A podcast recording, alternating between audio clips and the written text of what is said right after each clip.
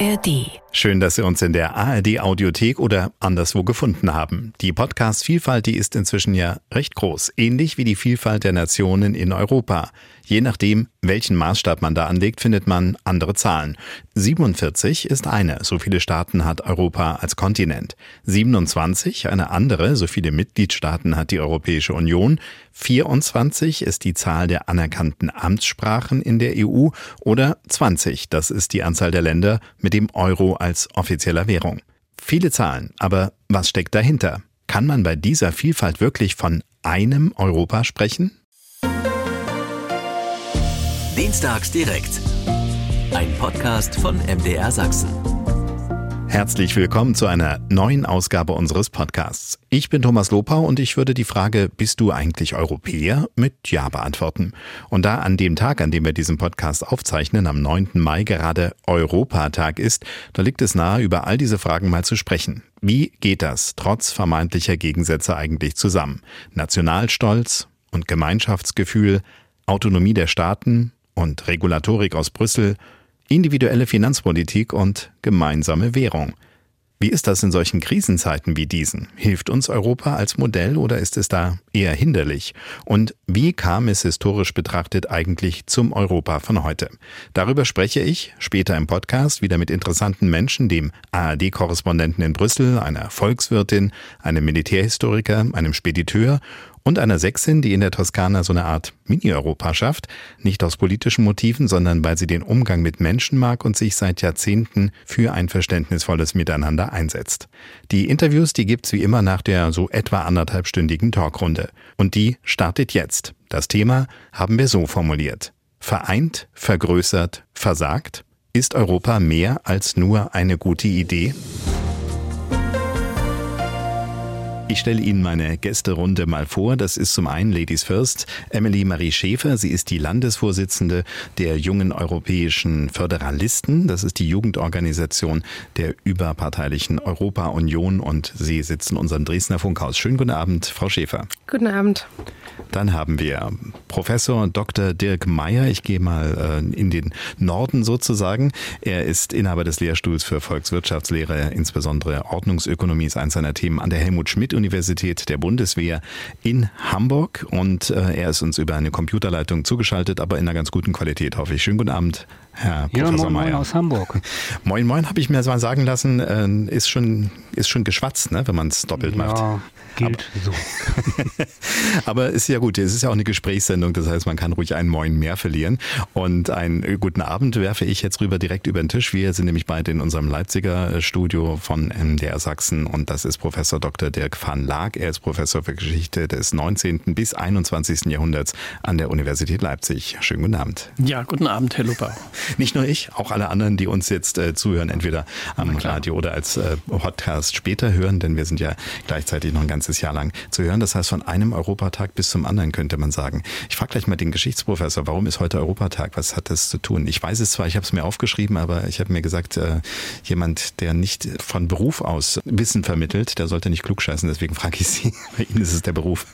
Ja, weil am 9. Mai 1950 der französische Außenminister Robert Schumann oder Robert Schumann, man kann beides sagen, weil er war geborener Elsässer und mal Deutscher, mal Franzose gewesen. Er hat damals die Idee gehabt, ähm, die äh, für die Montanunion, die so ein bisschen der Kern der, der Europäischen Union geworden ist. Mhm. Bergbau, ne? Montan. Bergbau und Stahl sollten mhm. zwischen Frankreich und Deutschland, den damals noch äh, Erbfeinden äh, miteinander so verschaltet werden, dass sich die Interessen der Staaten aufeinander zubewegen und man Krieg verhindert. Und diesen Krieg hatte man ja vorher mehrfach erlebt äh, im, im frühen 20., im 19. Jahrhundert. Mhm. Und deswegen, weil das sich jetzt immer an diesem Tag hier, es gibt noch ein zweites Datum, der fünfte, fünfte ist auch noch wichtig, weil äh, da habe ich jetzt wieder verdrängt, weil da auch irgendwie eine Versammlung mal war dann später. Aber, aber insofern ist der Mai auf jeden Fall ein äh, Monat, an dem man sich erinnert, dass Europa eine Gemeinschaft ist. Genau, der Mai ist Europamonat und es ist auch der Monat, wo der der Karlspreis verliehen wird, äh, wenn er verliehen wird. Und der Eurovision Song Contest stattfindet. Manchmal auch das. also das zumindest in diesem Jahr ist das so. Ähm, die Frage, die ich eigentlich allen am Anfang stellen wollte, das mache ich jetzt auch. Ich fange einfach mal mit Frau Schäfer an, ist nämlich die, ähm, was lieben und was hassen Sie an Europa? Vielleicht finden Sie sogar von jeder Seite was, auch wenn Sie, glaube ich, Frau Schäfer, eher auf der Pro-Seite unterwegs sind und sagen, Europa ist hauptsächlich zum Lieben da, oder? Also das auf jeden Fall. Ähm, wenn ich an Europa denke, dann sind das vor allem positive Gedanken, die mir da in, äh, ja, in den Sinn kommen. Ob das jetzt das Telefonat mit meiner besten Freundin in Österreich ist, wo ich einfach ohne Roaming-Gebühren mal fix anrufen kann und das auch nicht schlimm ist, wenn das Telefonat dann zwei, drei Stunden geht.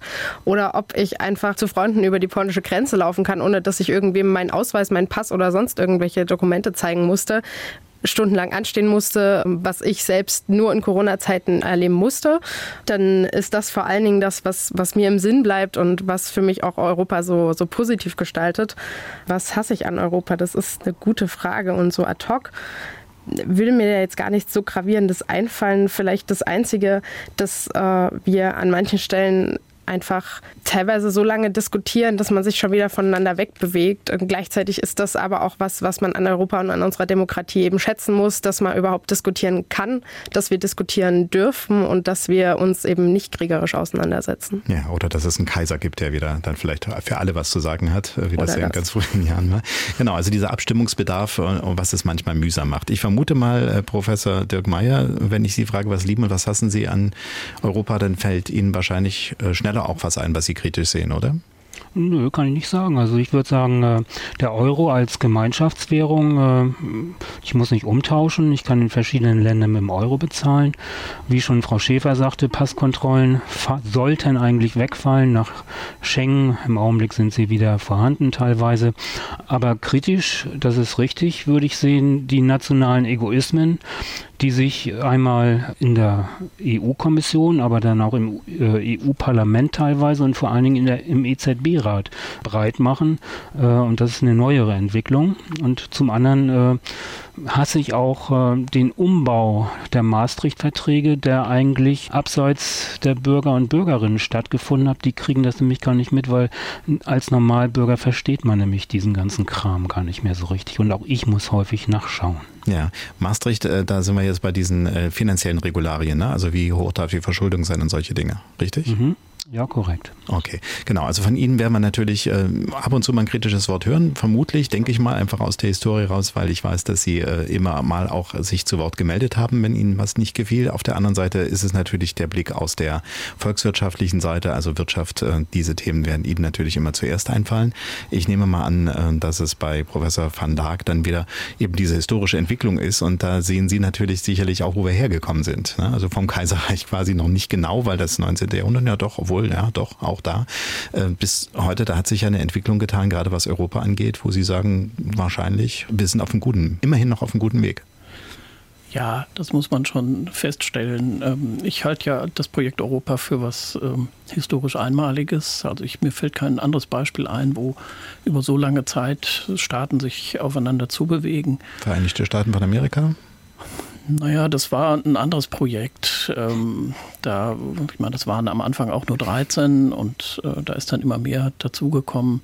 Man hat sich ausbreiten können, expandieren können und außerdem stimmt da auch gewissermaßen äh, Anspruch und Wirklichkeit ähm, häufig nicht überein. Mhm. Also Europa, man kann ja sehr weit ausholen bis zu, bis zu Karl dem Großen. Ja, es gibt so einen Mythos, dass unter Karl dem Großen noch gewissermaßen Europa, äh, Mitteleuropa zumindest, äh, vereint gewesen sei und dann nach seinem Tod gewissermaßen das in drei Teile zerfallen sei und das ist, wird von vielen als Wurzel allen Übels äh, charakterisiert und dann, dann, dann gibt es häufig ähm, Referenzen auf äh, Menschen, die in den Jahrhunderten danach diese Einheit wieder beschworen haben. Immanuel Kant und solche Leute, Victor Hugo. Und ähm, das alles wäre dann eben wieder einmal kriegerisch zusammengeführt worden durch Napoleon oder später durch Hitler. Aber die friedliche Option hat eben auch einen langen Vorlauf und äh, ist dann in den 50er Jahren realisiert worden. Muss man ja auch sagen, es hat, hat funktioniert. Wir sind jetzt äh, seit 70, über 70 Jahren relativ konfliktfrei in kriegerischen Hinsichten jedenfalls, hm. sonst natürlich nicht äh, aufeinander zubewegt und was, weil Sie nach den negativen Aspekten fragten, ähm, also was ich nicht so ganz verstehe, ist, warum es noch nicht gelungen ist, eine gemeinsame europäische Öffentlichkeit zu schaffen. Also man, es gab immer wieder Ansätze dazu, Zeitungen, Zeitschriften ja. oder die Älteren erinnern sich noch an, an Fernsehshows. Ja, einer wird gewinnen, wo gewissermaßen aus allen europäischen Ländern Leute dazu gebeten wurden. Trotzdem hat sich das bisher nicht so richtig etabliert. Das hat sicher den Hauptgrund in den unterschiedlichen Sprachen. Aber es hat auch mit einem gewissen Desinteresse manchmal zu tun, fürchte ich. Und da, ja. da bin ich dann auch bei Herrn Mayer. Also diese äh, nationalen Egoismen sind unausrottbar und ähm, kommen natürlich gerade in als krisenhaft empfundenen Zeiten immer wieder zum Vorschein. Ja, ich glaube, ähm, also ich, ich, das Thema, wir reden mal anlässlich des Europatags über Europa, fiel mir als erstes das Wort Zweckgemeinschaft ein. Also wenn ich Europa jedem erklären müsste, der vielleicht gerade von einem anderen Stern bei uns landet und würde sagen, was ist das für ein Gebilde, hätte ich es als Zweckgemeinschaft empfunden. Und nun haben wir ja schon so ein paar historische Momente schon gehabt, ne? dass man sagt, damals über die Montanunion hat man gesagt, wir müssen irgendwie zusammenarbeiten, damit wir wirtschaftlich nicht äh, unter die Räder geraten. Dann war das im Kalten Krieg wahrscheinlich auch so, dass man sich einfach darstellen musste als dass die Außengrenzen irgendwo klar wurden und dann jetzt in der Erweiterung dann eben auch ein bisschen, um einfach eine gewisse Schlagkraft zu haben? Ja, eine Zweckgemeinschaft, das klingt so nüchtern. Eigentlich ist es eine tolle Idee gewesen von äh, Jean Monnet, vor allem ähm, einem französischen Politiker, der äh, dachte, man bringt diese Interessen der, hm. man poolt die Interessen gewissermaßen der beteiligten Staaten so stark, dass alle merken, das ist was Gutes, das zahlt sich aus und von da aus startet man einen Prozess oder ein Projekt des weiteren Aufeinander Zubewegens, dann äh, verständigt man sich sozial und kulturell und vielleicht auch politisch, vielleicht auch sogar außenpolitisch. Es gab ja schon in den frühen 50er Jahren die Idee eines einer europäischen Verteidigungsgemeinschaft. Mhm. Das äh, ist dann am französischen Parlament gescheitert, leider, äh, und ist bisher nicht wieder revitalisiert worden. Also äh, man hat auch sehr viel probiert im Laufe der Jahrzehnte, etwas auf den Weg zu bringen. Auch die Währungsunion ist äh, schon in den 60er Jahren vorgedacht worden. Es hat dann noch mal 30, 40 Jahre gedauert, bis sie umgesetzt wurde. Ja. Also es ist ein, so ein Trial-and-Error-Spiel gewesen und ähm, das hat immer sehr stark auch vom Idealismus einzelner Leute ge, äh, gelebt, mhm. äh, insbesondere von Politikern. Manchmal war es gut, wenn die sich verstanden haben, wie, wie äh, Helmut Schmidt und Giscard d'Estaing oder Kohl und Mitterrand. Äh, und manchmal haben sie sich eben nicht verstanden. Kohl und, und Thatcher zum Beispiel, da war keine gute Chemie. Und da wurde der Brexit wahrscheinlich schon angebahnt. Ja, das kann man hinterher, kann man hinterher immer so sehen. Genau. Also auf jeden Fall äh, denke ich mal, wird ein spannendes Thema, über das wir heute hier reden können. Und wenn ich es jetzt zusammenfasse, Sie sagen also dieses Experiment an sich, dass das so bis jetzt so gut funktioniert, das ist das, was Sie an Europa schon mal toll finden, weil Sie es auch als Beobachter, als wissenschaftlicher Beobachter stark finden. Und das andere ist eben ähnlich, wie es äh, Professor Mayer sagte, dieses nationale, wir möchten aber bitte schön, dass keiner zu wenig vom äh, Tischtuch abkriegt, ist ein bisschen das Problem. Dienstags direkt, ein Podcast von MDR Sachsen. Heute ist der 9. Mai und das ist der Europatag und deswegen haben wir uns gefragt, ist Europa mehr als nur eine gute Idee und wo ist der Stand, wo kommen wir her und wo könnte es unter Umständen hingehen? Ich hatte sie vorhin vorgestellt, Emily Marie Schäfer als Landesvorsitzende der jungen europäischen Föderalisten und wir haben noch nicht darüber gesprochen, was das eigentlich ist und wie das mit der Europa-Union zusammengehört und ob das eine Partei ist oder nicht oder wie man es verstehen soll. Jetzt haben Sie die wunderbare Gelegenheit, mal Menschen außerhalb ihres Freundeskreises zu erklären, was, da, was sie da eigentlich tun. Ja, nichts lieber als das. Also zum einen, wir sind auf jeden Fall überparteilich. Also die einzige rote Linie, die wir haben, ist, ähm, dass wir nicht mit der AfD zusammenarbeiten oder alles weiter nach rechts. Ansonsten sind wir ein überparteilicher Verband, der eben proeuropäisch agiert. Also wir sind äh, parteiunabhängig, wir agieren auch als Gesprächspartner für politische Akteure Wir arbeiten mit Schulen zusammen, gehen da zum Beispiel hin, machen europapolitische Bildungsarbeit. Wir arbeiten für die Bürger und Bürgerinnen äh, Bürgerdialoge aus. Wir laden uns da einfach Abgeordnete ein, Gesprächspartner und Gesprächspartnerinnen, an die man so als Bürger im Alltag vielleicht nicht äh, rankommt, die man jetzt nicht trifft und mit denen man nicht ins Gespräch kommen würde, wo man auch dann nicht zu einer Sprechstunde hingehen muss, sich überwinden und da Fragen stellen, sondern wo wir vielleicht auch einfach Fragen sammeln können und die dann stellen können. Also das ist so ja sehr sehr viel Arbeit mit den Bürgern, an den Bürgern und für die EU. Ich denke, das ist ein Punkt, den wir hier ganz wichtig erwähnen müssen, weil wenn wir über das politische Konzept sprechen, dann sprechen wir von der EU und nicht nur von Europa, beziehungsweise nicht von Europa, denn das ist noch ein bisschen was äh, geografisch mehr. Mhm das ist an dem Punkt, finde ich, einmal kurz zu erwähnen, wenn wir auch heute Abend über den Europatag sprechen und über die politischen Gegebenheiten, dann ist das die EU, über die wir hier sprechen. Und da gibt es vor allen Dingen auch viele Sachen, die ja Bürgerinnen und Bürger mitgestalten können und auch mitgestalten sollten, denn das ist das, wo wir alle drin leben und was uns unser Leben lang begleiten wird und da auch einfach aufzuzeigen, wo man sich beteiligen kann und was man eigentlich so tun kann als Bürger oder Bürgerin hier ja. in Sachsen oder generell in Deutschland, in Europa. Da sehen wir unsere Aufgabe. Man merkt es natürlich immer dann, wenn Europawahl mit ansteht, dann weiß man wieder, ach, da war ja was. Und man weiß es auch immer wieder dann, wenn man wieder mal irgendeinen Skandal hört, wo etwas schiefgelaufen ist, wie wir es zuletzt dann auch hatten, dass da jemand entweder sein Amt missbraucht oder irgendwelche Vetternwirtschaften und solche Dinge laufen. Dann kriegt man es manchmal mit, manchmal merkt man es gar nicht. Aber Sie sagten eben nochmal, ja, wir müssen mal die Dinge auseinanderhalten. Richtig, Europa hat 47 Staaten zum Beispiel, wenn man es als Kontinent betrachtet, 27 davon sind in der EU. Und wenn wir dann über die Eurozone reden, das ist ja das, wo wahrscheinlich Professor Mayer immer hauptsächlich tatsächlich drauf schaut, das sind dann 20 Länder, die den Euro als offizielle Währung haben. Also insofern gibt es da schon ganz unterschiedliche Dinge. Wir könnten auch eine Sendung über Sprachen machen, weil Sprachen und Dialekte zusammengerechnet haben wir in Europa 220 und davon sind äh, immerhin äh, 24 Amtssprachen anerkannt und das ist eine ganze Menge. Also es ist wirklich ein äh, sehr ähm, bunter, ich hätte jetzt fast gesagt Haufen, das wäre aber nicht nett, sondern es ist eine, ein, ein Konglomerat aus ganz unterschiedlichen Nationalitäten, Regionalitäten und so weiter und so fort.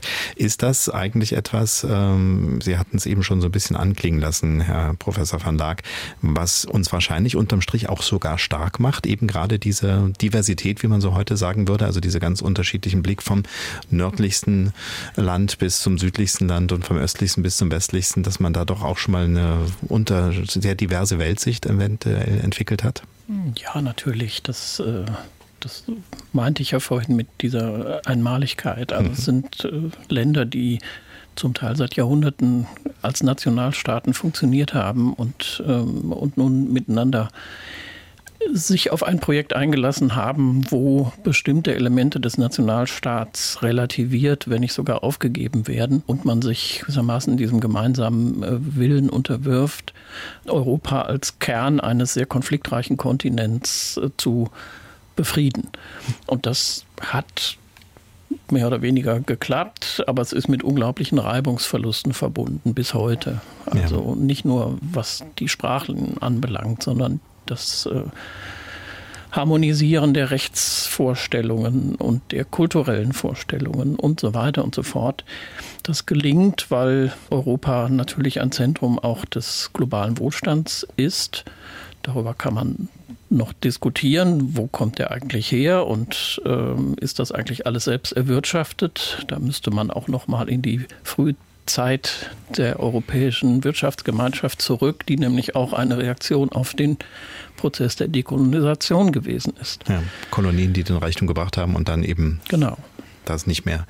Ja, äh, jetzt hatte Frau Schäfer natürlich den Blick, äh, und das ist ja auch ganz normal, durch, äh, dass sie in dieser jungen europäischen Föderalistengemeinschaft ist, auf die politische Seite, ne? dass man sagt, es gibt ja diese Parlamente, also es gibt zum Beispiel das Europaparlament, es gibt, es klang eben bei Ihnen so ein bisschen an, auch diese Europaregierung, die nicht so heißt und äh, damit letztendlich ja oft den, äh, den Weg vorzeichnet, den dann die Nationalstaaten gehen müssen.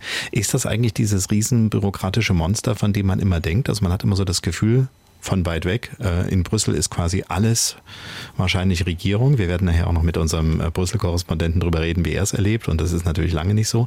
Wie ist es aus Ihrer Sicht? Also kleiner als man denkt. Äh, Europa hat, ein, hat verglichen mit den nationalen Haushalten, zumal Deutschlands, ein relativ schmales Budget. Der Apparat ist gar nicht so gewaltig, aber er produziert natürlich Unmengen an Papier. Äh, es muss alles äh, über 20 Mal reproduziert werden.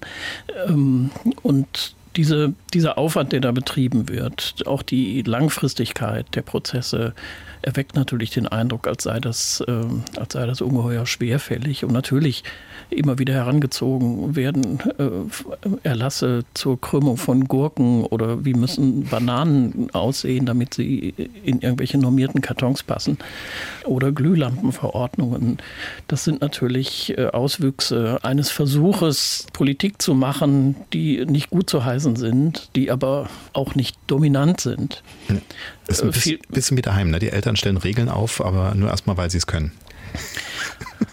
ja, weiß ich nicht. Also äh, da sitzen schon vernünftige Leute in, in irgendwelchen Zimmern und versuchen sich zu einigen und sich, ähm, sich, sich Gedanken zu machen. Und das führt dahin, dass heute, wenn ich äh, da richtig liege, ungefähr 70 Prozent der Gesetze, die wir im Deutschen Bundestag verabschieden, äh, eigentlich Gesetze sind, die vorher in Brüssel oder in Straßburg beschlossen worden sind. Ja.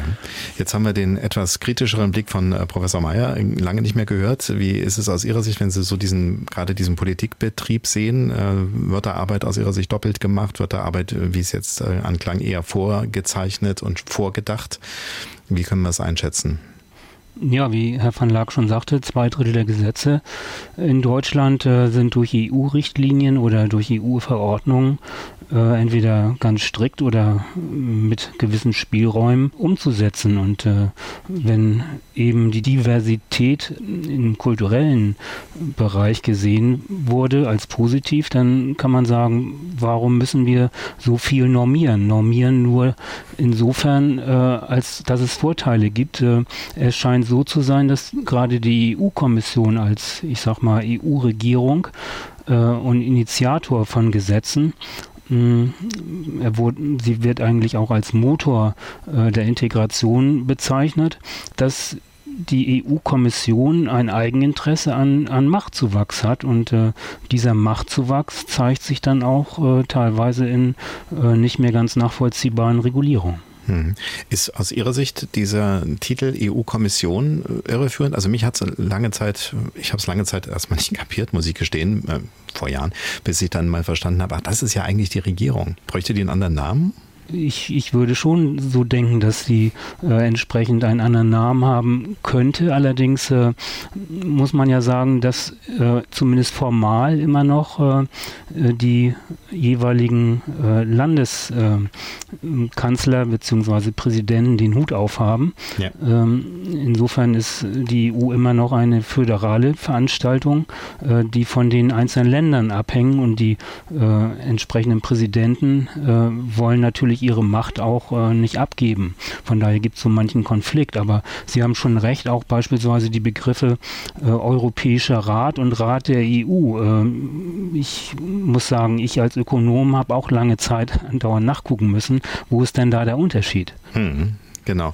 Ähm, Frau Schäfer, ich habe jetzt immer gesagt, Sie sind in der jungen europäischen äh, Föderalisten Gemeinschaft, also in dem, in dem Verband oder Verein ist es ja, glaube ich, gar nicht, Landesvorsitzende in Sachsen. Ähm, und es gibt dann noch die Europa-Union. Äh, ist es so, wie es manchmal auch in Parteien ist, dass die jungen Leute da eher nochmal bessere Ideen oder andere Ideen haben und Dinge gerne verändern wollten? Ist das bei Ihnen auch so? Also es ist äh, immer so, dass die jungen Leute und die äh, älteren, ältere Generation einfach zwei verschiedene Sichtweisen mitbringt. Um das vielleicht nochmal grob zu umreißen, also die Europa-Union, die gibt es seit 77 Jahren und die jungen europäischen Föderalisten gibt es seit 74 Jahren. Und es ist so, dass eben gerade die jungen europäischen Föderalisten sind damals 1949 daraus entstanden, dass sie nicht damit zufrieden waren, wie die Europa-Union agiert hat. Wir haben den Stand, das ist ja Europa, unsere Organisation gibt es europaweit und auch in noch nicht EU-Staaten äh, sind wir vertreten. Und die Zusammenarbeit zwischen der Europa-Union und den jungen europäischen Föderalisten ist in jedem Land, in jedem Bundesland komplett unterschiedlich. Wir haben in Sachsen die schöne Situation, dass wir total eng zusammenarbeiten, dass wir uns in ganz, ganz vielen Punkten einig sind, dass wir auch alle gut miteinander können, über Sachen, wo es Konfliktpotenzial gibt, sprechen und dann trotzdem an einem Strang ziehen. Auch hier in Sachsen eine gemeinsame Geschäftsstelle sogar haben, etablieren können.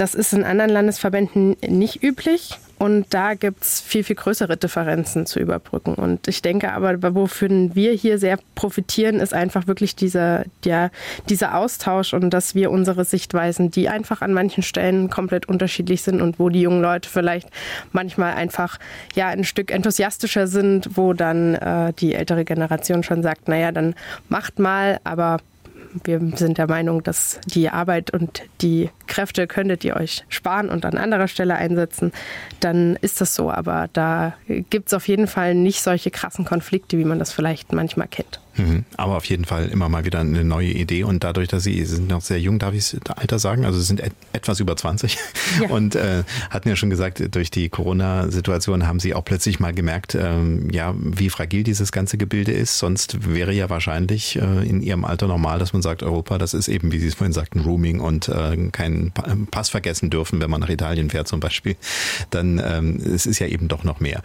Professor van Dijk würde ganz gerne noch zu diesem Aspekt äh, der Jungen und der gestandenen Europabefürworter vielleicht was sagen. Na, das ist weniger als, vielleicht hilft es aber zu wissen, dass von Anfang an in der Nachkriegszeit zwei Modelle gegenüberstanden. Und das eine ist der, das, das Modell des Bundesstaates und das andere des Staatenbundes. Mhm. Und ähm, das ist eben ein Unterschied. Äh, der Bundesstaat ist gewissermaßen, hat gewissermaßen eine zentrale. Das wäre ähm, dann zum Beispiel die USA. Ne, das wäre die USA mhm. und die, das hat auch Winston Churchill in seiner berühmten Europarede in Zürich im September 1946 ähm, so formuliert: Die Vereinigten Staaten von Europa, das müsste man auf den Weg bringen. Und das Bundesstaatsmodell ist eben eins, was stärker von Subsidiarität ausgeht, also dass gewissermaßen die, die Interessen jeweils äh, sich auf die zuständigen Einrichtungen beziehen äh, und, und die, die, zuständigen Ebenen. Und das ist gewissermaßen ein föderatives Modell, so wie ähm, ja, schwer zu sagen. Also es hat jedenfalls kein, ein, ein, ein eher schwaches Zentrum. Ja. Also dazwischen changiert es eigentlich bis heute. Und es ist eine Menge Freiwilligkeit mehr im Spiel. Ne? Also man könnte jederzeit, und das haben wir dann beim Brexit auch gesehen, es hat ein bisschen gedauert und ja. war nötig, aber man könnte jederzeit auch sagen, äh, macht doch euren Spaß alleine. Ähm, theoretisch könnte man das. Das wäre ja wahrscheinlich eben dann in so einem, in so einem genau, also Bundesstaat anders. Genau, bei den Briten kann man das sehr gut nachvollziehen. Die haben eigentlich von vornherein gefremdelt mit dieser äh, Bundesstaatsidee ähm, und ähm, waren immer hin und her gerissen. Also sollen wir mitmachen, sollen wir nicht mitmachen? Sie haben mitgemacht, solange sie einen Vorteil daraus zogen ähm, oder bestimmte Vorteile und sie sind rausgegangen nicht, weil sie keinen Vorteil mehr daraus zogen, sondern weil sich die Stimmung für einen Augenblick, äh, in dem sie gefragt wurden, in die andere Richtung ähm, ausgeschlagen hatte. Also es war eigentlich ein bisschen tragisch, äh, dass sie wieder rausgegangen sind, obwohl viele andere äh, natürlich europaskeptische Bewegungen sagen, genau richtig gemacht. Mhm. Herr Professor Mayer, was sagen Sie, wenn wir das Brexit schon mal am Zipfel haben? Fehler aus Ihrer Sicht, was die Briten da gemacht haben? Ja, der Brexit ist ein Fehler, aber nicht der Fehler der Briten, würde ich sagen, sondern ein Fehler der EU-Kommission und auch der deutschen Regierung, dass man einfach äh, keine Zugeständnisse gemacht hat. Es ging ja ganz einfach äh, und ganz zentral beim Brexit um die Einschränkung der Freizügigkeit der Arbeitnehmerzuwanderung. Es ging praktisch um den polnischen Installateur, der scheinbar in Großbritannien ein bisschen auffiel und Probleme brachte, wenngleich er heute einfach fehlt warum hat man da nicht gewisse Zugeständnisse gemacht? Mhm. Dann hätte man die Briten im Boot behalten. Man hätte, weiß nicht, 60 Millionen Europäer in der EU weiter gehabt. Und vor allen Dingen, man darf nicht vergessen, dass gerade Deutschland ein ganz großes Interesse an den Briten hat, weil die Briten äh, zählen sozusagen zu den sparsamen EU-Länder und Euro-Länder, äh, sozusagen als äh, Gegengewicht zu den mediterranen äh, Schuldenstaaten. Wir haben im Augenblick keine Sperrminorität mehr, die sozusagen das Wirken der mediterranen Staaten aufhalten kann. Und das ist ein ganz großes Manko für Deutschland. Okay, kann man aber jetzt schlecht wieder zurückdrehen und war wahrscheinlich, äh, ja, wie Sie eben schon angedeutet haben, ein bisschen aus der Situation herausgeschuldet, weil dann plötzlich Argumente zogen, die man vielleicht mit ein bisschen Abstand betrachtet anders bewerten könnte. Ist das überhaupt so ein Problem, auch aus Ihrer Sicht, äh, dass eben jemand, der mit einer populären oder populistischen Idee um die Ecke kommt, äh, im Moment vielleicht sogar schneller Mehrheiten hinter sich versammeln kann, als das vielleicht noch so vor 20 Jahren gewesen wäre? Oder vielleicht ist jetzt nicht nur an Sie gefragt, sondern an alle?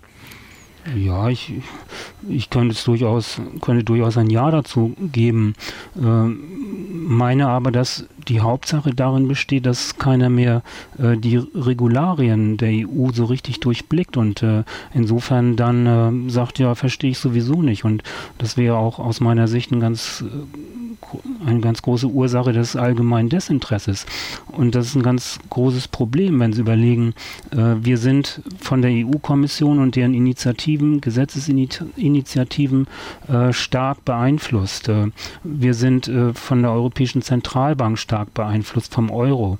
Und das Ganze geht uns scheinbar dann ganz persönlich nicht so viel an. Das ist aber völlig falsch. Wir verstehen es einfach nur nicht.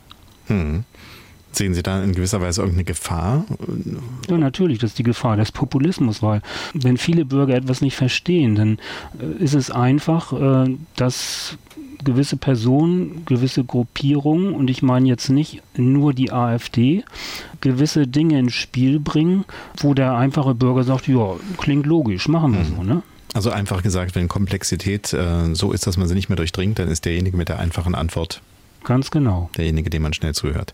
Ein leichtes Abwägen bei Professor van Dark, ihn sehe ich ja. Ich wäre Frau Schäfer, wenn Sie was dazu sagen wollen, müssen ja, Sie Ihr gerne. Kopfschütteln lauter machen. Dann frage ich Sie erstmal und dann äh, Professor van Dark. Ja, ich würde da einfach gerne anschließen, weil ähm, wir gerade schon gehört haben, wo da dieser, dieser ganz große Punkt liegt, an dem wir alle arbeiten müssen. Und zwar ist das die politische Bildungsarbeit und vor allen Dingen im Europakontext eben die europapolitische Bildungsarbeit. Das fängt damit an, dass die ja die EU an sich äh, in den Lehrplänen total wenig vorkommt, dass einfach ganz wenig Zeit dafür ist, die EU zu erklären und dass wir alle unseren Alltag kennen und da meistens nicht viel Zeit für bleibt, dass man sich dann ein Buch nimmt, sich nochmal hinsetzt und sich in der Hinsicht weiterbildet, sondern das ist meistens so, dass man in den Nachrichten Dinge aufschnappt, in der Gesellschaft, in der Familie ins Gespräch kommt und da ganz schnell der, der am lautesten schreit, die Oberhand hat und gehört wird. Hm. Und das ist ein Punkt, wo wir versuchen anzuknüpfen, einfach dieses in die Schulen gehen auch. Wir arbeiten mit den Volkshochschulen zusammen, da einfach Kurse anzubieten bieten und Möglichkeiten zu geben, sich über die EU auszutauschen, über die EU zu lernen und das schon von Kindesbeinen an einfach zu leben und zu verstehen, warum das wichtig ist und warum wir dafür kämpfen sollten, dass das auch alles weiter so erhalten bleibt. Darf ich Sie fragen, wie Sie eigentlich auf das Thema EU gestoßen sind, dass Sie sich da so engagieren? Wann, wann gab es bei Ihnen so diesen Moment, dass Sie sagten, ach, guck mal, ja, ist ja mehr als nur Rooming? Naja, also ich bin äh, aufgewachsen in ja in einer Familie, die schon immer ganz viel diskutiert hat und wo, wo es normal war, dass man irgendwie eine Meinung hat, dass man darüber spricht, dass man eben Argumente austauscht. Und ich habe immer mir selber gesagt, dass es mich total aufregt, wenn sich Leute immer nur zusammensetzen und meckern und am Ende gehen aber alle, weiß ich nicht, Freitagabend nach dem Stammtisch nach Hause und keiner hat was gemacht.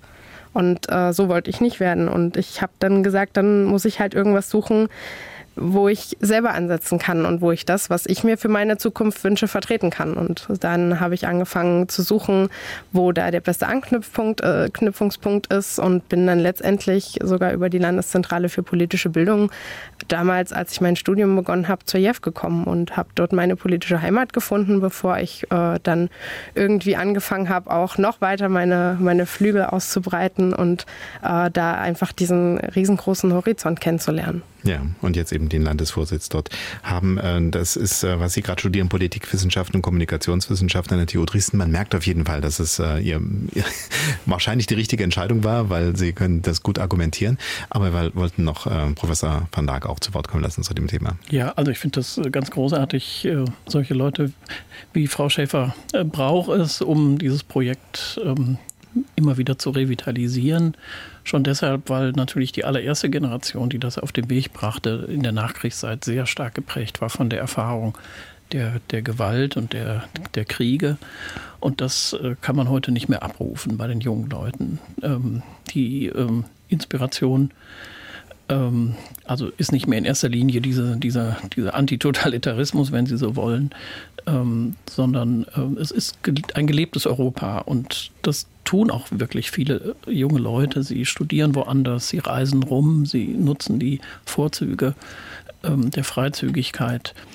Ähm, und vor dem Hintergrund finde ich es immer etwas schade, wenn das Interesse an der Geschichte Europas und den Dimensionen äh, häufig so ein bisschen eingeschränkt bleibt. Ich habe das immer wieder in der Uni als Vorlesung, als Seminar angeboten.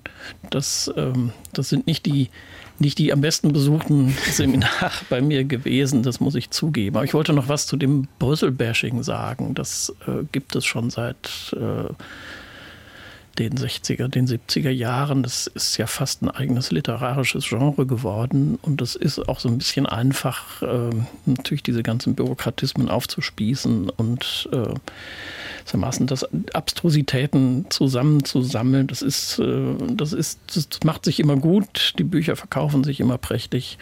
Äh, aber sie bringen eigentlich überhaupt nichts und sie sind auch unfair, weil ähm, sie, sie sich nicht der wirklichen Komplexität der Aufgabe stellen. Und es ist auch zu beobachten, dass man natürlich nach oben immer auch äh, Verantwortung abgeben kann. Das ist ja in, in der Bundesrepublik nicht anders. Äh, wenn ein Bürgermeister, ein Bürgermeister eine schlechte Nachricht hat, dann, dann macht er gerne das Land verantwortlich, die Länder machen gerne den Bund verantwortlich und, und der Bund Bundes, Bundespolitiker, genau, ziehen sich hinter Brüssel zurück. MDR Sachsen. MDR Sachsen, das Sachsenradio mit Thomas Lopau. Ich habe eine Frage äh, an Frau Schäfer. Wenn wir uns die Europa-Union äh, mit den jungen europäischen Föderalisten zusammen anschauen und es gibt die Pan-Europa-Jugend Deutschlands, hat das was miteinander zu tun? War das eine Vorgängerbewegung? Ist das etwas, ähm, etwas anderes? Also das hat äh, aktuell gar nichts miteinander zu tun. Das hatte auch nichts miteinander zu tun. Die äh, Europa-Union und die JEF, das sind zwei komplett eigenständige Vereine, die sich da gebildet haben, zwei eigenständige Bewegungen. Ähm, wie ich das vor uns schon erwähnte, eben die EUD vor 77 Jahren und die JEF vor 74 Jahren aus der EUD heraus. Ähm, beides beruht einfach auf dem Manifest von Ventotene. Ähm, Alterio Spinelli vielleicht ein Begriff, der damals eben seine Idee von einem föderalen Europa niedergeschrieben hat. Und das ist der Grundgedanke von Jeff und EOD, denn wir sind uns da ja einig, dass wir gerne einen europäischen föderalen Bundesstaat hätten. Mhm. Okay, also nicht den Staatenbund, wie wir ihn jetzt haben, sondern noch ein bisschen mehr in die Churchill-Idee hinein. Und die Pan-Europa-Jugend Deutschlands, wie kann man die einschätzen? Die Pan-Europäische Union, vielleicht weiß es äh, der, der Historiker unter uns, Professor Lag, Van Lag. Naja, die Pan-Europa-Bewegung, die ist älter, die kommt aus der Zwischenkriegszeit und verbindet sich mit dem Namen äh, Richard Codenhove-Kalergis. Eine interessante Figur, äh, halb, halb japanisch, halb österreichisch. Hm, okay. Äh, und ähm, die hat dann ähm, schon in, der, in den 20er Jahren äh, diese, diese Pan-Europa-Idee ähm, nach vorne gebracht. Es war äh, eine Variante anderer Pan-Ideen. Es gab auch panamerikanische, panafrikanische, panasiatische Ideen. Und dieses Pan, äh, man kennt es ja aus Pan Am, also da, wo noch die Fluggesellschaft raus geworden ist. Das ja, heißt also übergreifend. Ne? Übergreifend, mhm. gesamteuropäisch sozusagen. Mhm. Und das äh, war bei Kodenhove Kalergi interessant gemischt. Also er wollte auch asiatische äh, Gedanken mit hineinwirken in den europäischen Gedanken. Es hat auch was, äh, also es gab damals diesen Begriff des Abendlandes, des ja. Abendländischen. Das, ähm, was zum Morgenland der Antagonist war dann quasi. Genau, und da spielt auch dann wieder Karl der Große eine gewisse Rolle als Referenzfigur. Es äh, hat ein bisschen was von, von, von katholischer, übergreifender ähm, Spiritualität und ähm, ist eher ein bisschen konservativer mhm. ähm, kodiert.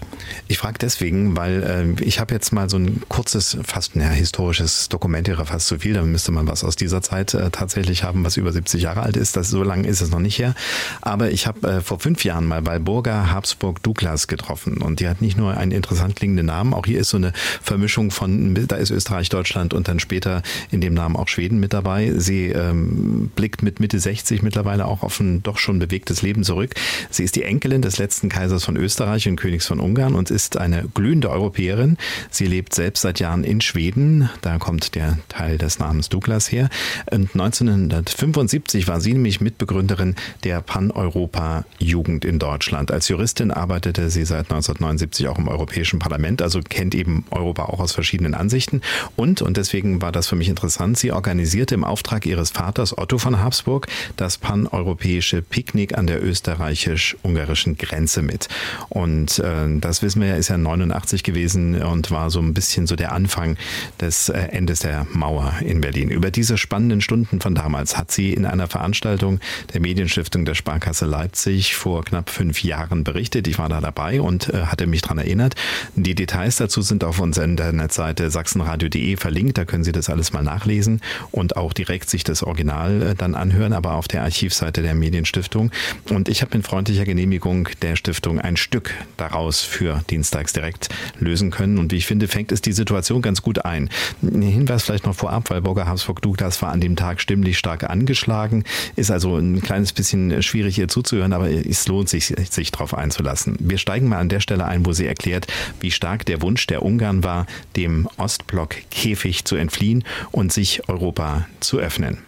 Wir sind nach Debrecen in Ostungarn gefahren, wo mein Vater einen Vortrag an der Universität gehalten hat, mit dem Ziel, den Leuten zu erklären, dass sie selber aktiv werden müssen, wenn sie wollen, dass Ungarn in die EU hineinkommen kann. Und nach dem Vortrag sind wir, wie man es in Ungarn sehr oft macht, gegangen in einen Weinkeller außerhalb von der Universität und haben uns dort zusammengesetzt und beschlossen, jetzt müssen wir mal ein bisschen konkreter darüber sprechen, was wir faktisch machen können, um den Ungarn zu helfen. Und folgende Idee wurde geboren. Am 19. August, der Tag vor dem Nationalfeiertag, der am 20. ist, wollten wir ein Picknick machen auf beiden Seiten der Grenze, in Ungarn und in Österreich. Und die ungarischen Pan-Europa-Union würde dabei symbolisch den Grenzzaun für einen kleinen Grenzverkehr öffnen. Das Ganze sollte garniert werden mit einigen guten Rednern, Musik und einer Grillparty, damit die Leute auch kommen, weil ich meine, für nur Politik und Redner kommen sie ja nicht die Leute aus dem Ostblock haben dann begonnen, nach Ungarn zu gehen, weil innerhalb vom Ostblock konnte man ja reisen. Und da war das erste Mal, dass ein Ostblockland geöffnet hat seine Grenzen und die Leute aus einem anderen Ostblockland als Flüchtlinge betrachtet hat. Und sie haben Flüchtlingslager gebaut für die Menschen aus der DDR. Und wir haben gleichzeitig gedruckt Einladungen für das Picknick und haben die Einladungen ausgeteilt auf den Brücken in Budapest und dann natürlich auch in den großen Flüchtlingslagern. Und am Tag vom Picknick sind wir da hingefahren. Ich bin mit meinem Cousin Eduard gefahren, der mit mir Ungarisch gelernt hat. Es gab erst eine große Pressekonferenz und das war eine Überraschung für mich, weil die Pressekonferenz war eingeladen worden, acht Stunden bevor sie stattgefunden hat. Ich war gewöhnt, damals vor der Europawahl, wenn man eine Pressekonferenz einlädt, da kommen vielleicht fünf Leute und sitzen in der ersten Reihe und da war der ganze Saal vollkommen vollgepackt mit Pressevertretern aus der ganzen Welt und ich konnte ihnen allen erklären, was die Pan-Europa-Union war. Und dann sind wir alle gelaufen, langsam zur Grenze. Ich habe gemerkt, es war eine Riesengruppe von Leuten, die mit mir gemeinsam da gelaufen ist. Und dann habe ich mir gedacht, witzig, je, je näher wir an die Grenze kamen, desto schneller ging unser Marsch. Und außerdem hat zu meiner Überraschung, haben die Leute nicht Ungarisch gesprochen, was ich gedacht hatte, sondern sie haben alle Deutsch geredet. Ich habe gedacht, okay. Wir hatten ein irres Glück, weil nämlich die Russen hatten kurz davor ihre Offiziere von der Westgrenze von Ungarn abgezogen. Also es war Ungarn dort und nicht Russen, was natürlich ein Glück für mich war, weil ich konnte zwar kein Ungarisch, aber ich habe mir gedacht, mit denen kann man besser verhandeln. Und dann habe ich dem, dem Ungarn gefragt, wie er das Ganze sieht. Und dann hat er mir gesagt, ja, also jetzt habe ich drei Möglichkeiten. Ich schieße auf die Leute, aber ich habe keinen Befehl dazu und ich will auch niemanden verletzen oder töten. Also geschossen wird hier nicht. Die andere ist, ich kann mich mit meiner Einheit gegen die Flüchtlinge werfen, aber wir sind sechs und das sind sicher tausend. Und die dritte Möglichkeit ist, ich drehe mich um und schaue weg und genieße einfach, was da jetzt gerade passiert. Dann hat er mir gesagt, hören Sie, aber da Sie das organisiert haben, müssen Sie jetzt doch was für mich machen. Ich habe hier einen ganzen Pack von Visa-Anträgen für den kleinen Grenzverkehr von einem Tag. Und da keiner stehen bleibt, um einen zu nehmen, können Sie mir, damit ich es meinen Kollegen geben kann, Ihre Unterschrift auf alle geben. Dann bin ich gestanden dort und habe also geschrieben. Also es war einfach fantastisch zu sehen die Begeisterung der Leute, die rübergelaufen sind mit ihren Kindern und mit ihren Hunden und mit ihren Paketen und alles. Und sie haben ihre Autos stehen lassen. Auf der österreichischen Seite von der Grenze hatte die Pan-Europa-Union Österreich Busse organisiert, um sie nach Wien zu fahren. Und in Wien am Hauptbahnhof sind die Leute, die mit den Bussen kamen, begrüßt worden. Willkommen in Wien, willkommen in, der Freiheit, willkommen in Europa. Das ist doch schön, dass die Leute das sofort eingesehen haben. Tja, ein äh, launiger ähm, Vortrag über einen Moment, der ja doch tatsächlich geschichtsträchtig ist, wie ich finde. Frau Schäfer, äh, als Jüngste in der Runde, hätten Sie das auch gerne organisiert damals? Ich hätte das vor allem gerne erlebt, weil äh, das immer sehr schön zu sehen ist und vor allen Dingen auch die, ja, das eigene Gefühl stärkt, wenn man merkt, dass da ganz viele Leute am gleichen Strang ziehen, das gleiche Ziel haben und man nicht alleine mit seinen Ideen da steht. Ja. Und dass es eben am Ende auch friedlich sein kann, wenn tatsächlich äh, dafür die Gelassenheit vielleicht auch da ist, oder? Auf jeden Fall. Hm. Herr van Laak, ähm, wenn Sie so die Sache zurückerinnern, ich habe es jetzt einfach so, so behauptet, ne, dass äh, dieses Loch in Schopron im, äh, im Zaun quasi der erste, der erste Stein war, der aus der Berliner Mauer rausgebrochen wurde. Könnte man es auch aus historischer Sicht so sehen? War da denn quasi ein Bann gebrochen und eine, eine Flut, die sich dann ergoss? Ja, das äh, kann, man, kann man sicher sagen. Es hat natürlich alles eine lange Vorgeschichte und äh, viele Stationen gehabt. Das war sicher eine der wichtigsten.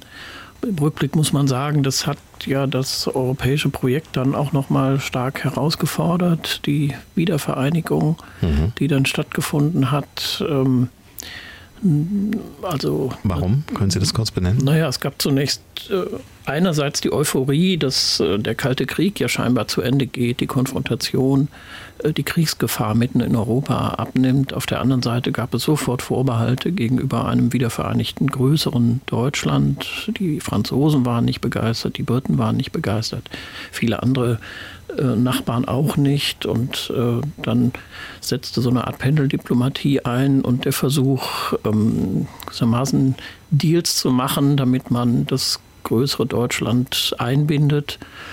Und äh, das ist ja dann auch gesagt worden, dass äh, die Deutschen zum Beispiel ihre D-Mark haben opfern müssen für einen gemeinsamen Euro, gewissermaßen als Morgengabe mhm. äh, und als Zugeständnis. Und ähm, und so sind die 90er Jahre dann eigentlich ganz interessant. Es hat dann 92 den Vertrag von Maastricht gegeben, hat das Ganze nochmal auf eine neue Stufe gehoben, die europäische Integration und eine Perspektive natürlich für die osteuropäischen äh, Staaten eröffnet, die dann 2004 ähm, mit der Osterweiterung mit dazu kamen. Das ähm, wird heute, glaube ich, kritischer gesehen, als es damals gesehen wurde. Hm. Ähm, vielleicht war es auch alternativlos in der Situation, weil man äh, eben diese Länder möglichst schnell äh, mit einbinden wollte. Ähm, heute sieht man, dass viele dieser Länder äh, die ja gerade erst sich gewissermaßen vom, vom Joch der Sowjetunion befreit sahen, nicht schon wieder in eine äh, große Föderation eingebunden werden wollten oder auch konnten. Und ähm, man sich vielleicht ein bisschen mehr Zeit hätte nehmen müssen, das miteinander abzugleichen. Ja, äh, Professor Mayer, wenn wir jetzt äh, gerade eben so diesen Nebensatz hatten, ja, vielleicht war der äh, die D-Mark dann so eine Art Morgengabe, mit in den Euro zu gehen. Äh, wie bewerten Sie das? Das ist ja jetzt sozusagen Ihr Kernthema, ne? wenn wir dann in der Volkswirtschaft sind und dann eben mit dem kritischen Blick aufs Ganze. Ja, danke, dass ich da mal drüber reden darf. Äh, Maastricht äh, 92 und die Einführung des Euro, so zumindest die historische Version, äh, war ein Zugeständnis Helmut Kohls zu äh, einem wiedervereinigten Deutschland und erstarkten Deutschland. Äh, es sollte sozusagen verstärkt in die EU eingebunden werden. Ob das stimmt, äh, vermag ich nicht zu sagen. Was allerdings stimmt, ist, dass ab dieser Zeit äh, quasi die Konstruktion des Euro in eine falsche Richtung lief, äh, weil es standen zwei Strukturen des Euros zur Diskussion. Einmal die sogenannte Krönungstheorie. Der Euro sollte sozusagen der Schlusspunkt eines integrierten Europas darstellen und die Lokomotivtheorie. Der Euro sollte die Euro-Länder ziehen, äh, um sie zusammenzubringen. Helmut Kohl war zunächst Anhänger dieser äh, Lokomotivtheorie, also sozusagen der Euro hat Zeit, äh, während insbesondere ähm, der französische Präsident äh, dafür war, den Euro sofort einzuführen und die Briten auch. Äh, man muss dazu sagen, dass der Franc und äh, das britische Pfund äh, in der damaligen Währungsgemeinschaft, die wir ja mit einem Festkurssystem hatten, Deutschland einbinden wollte, weil Deutschland als Hartwährungsland äh, machte diesen Ländern Schwierigkeiten, die mussten andauernd abwerten. Das hat jetzt aber dazu geführt, diese Krönungstheorie, dass wir 20 äh, verschiedene Länder haben, äh, die ganz unterschiedlich äh, strukturiert sind. Wir haben unterschiedliche Wirtschaftsstrukturen, die einen sind eher agrarisch, die anderen industriell. Äh, wir haben äh, unterschiedliche Konsumverhalten, äh, Gewohnheiten. Speziell die baltischen Staaten haben im Augenblick Probleme mit Energie und Nahrungsmitteln und insofern hohe Preissteigerungen. Es gibt Lieferkettenprobleme, die insbesondere Deutschland getroffen haben, genauso Fachkräftemangel. Dann gibt es ganz unterschiedliche nationale staatliche Eingriffe wie Energiepreissubventionen, Steuerentlastung nach Corona und auch äh, in der Energiewende.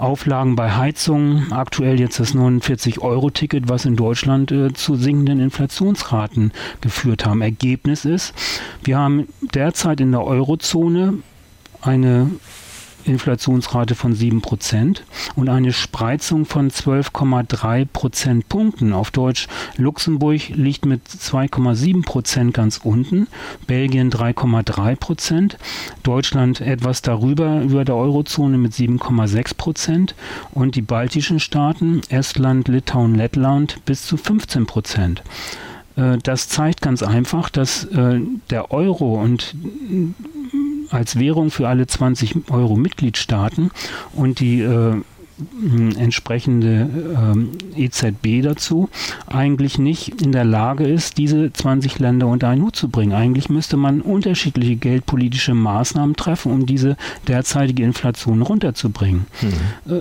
und äh, das ist ein Beispiel dafür, dass äh, das im Augenblick äh, einfach nicht hinhaut und äh, eigentlich noch nie hingehauen hat.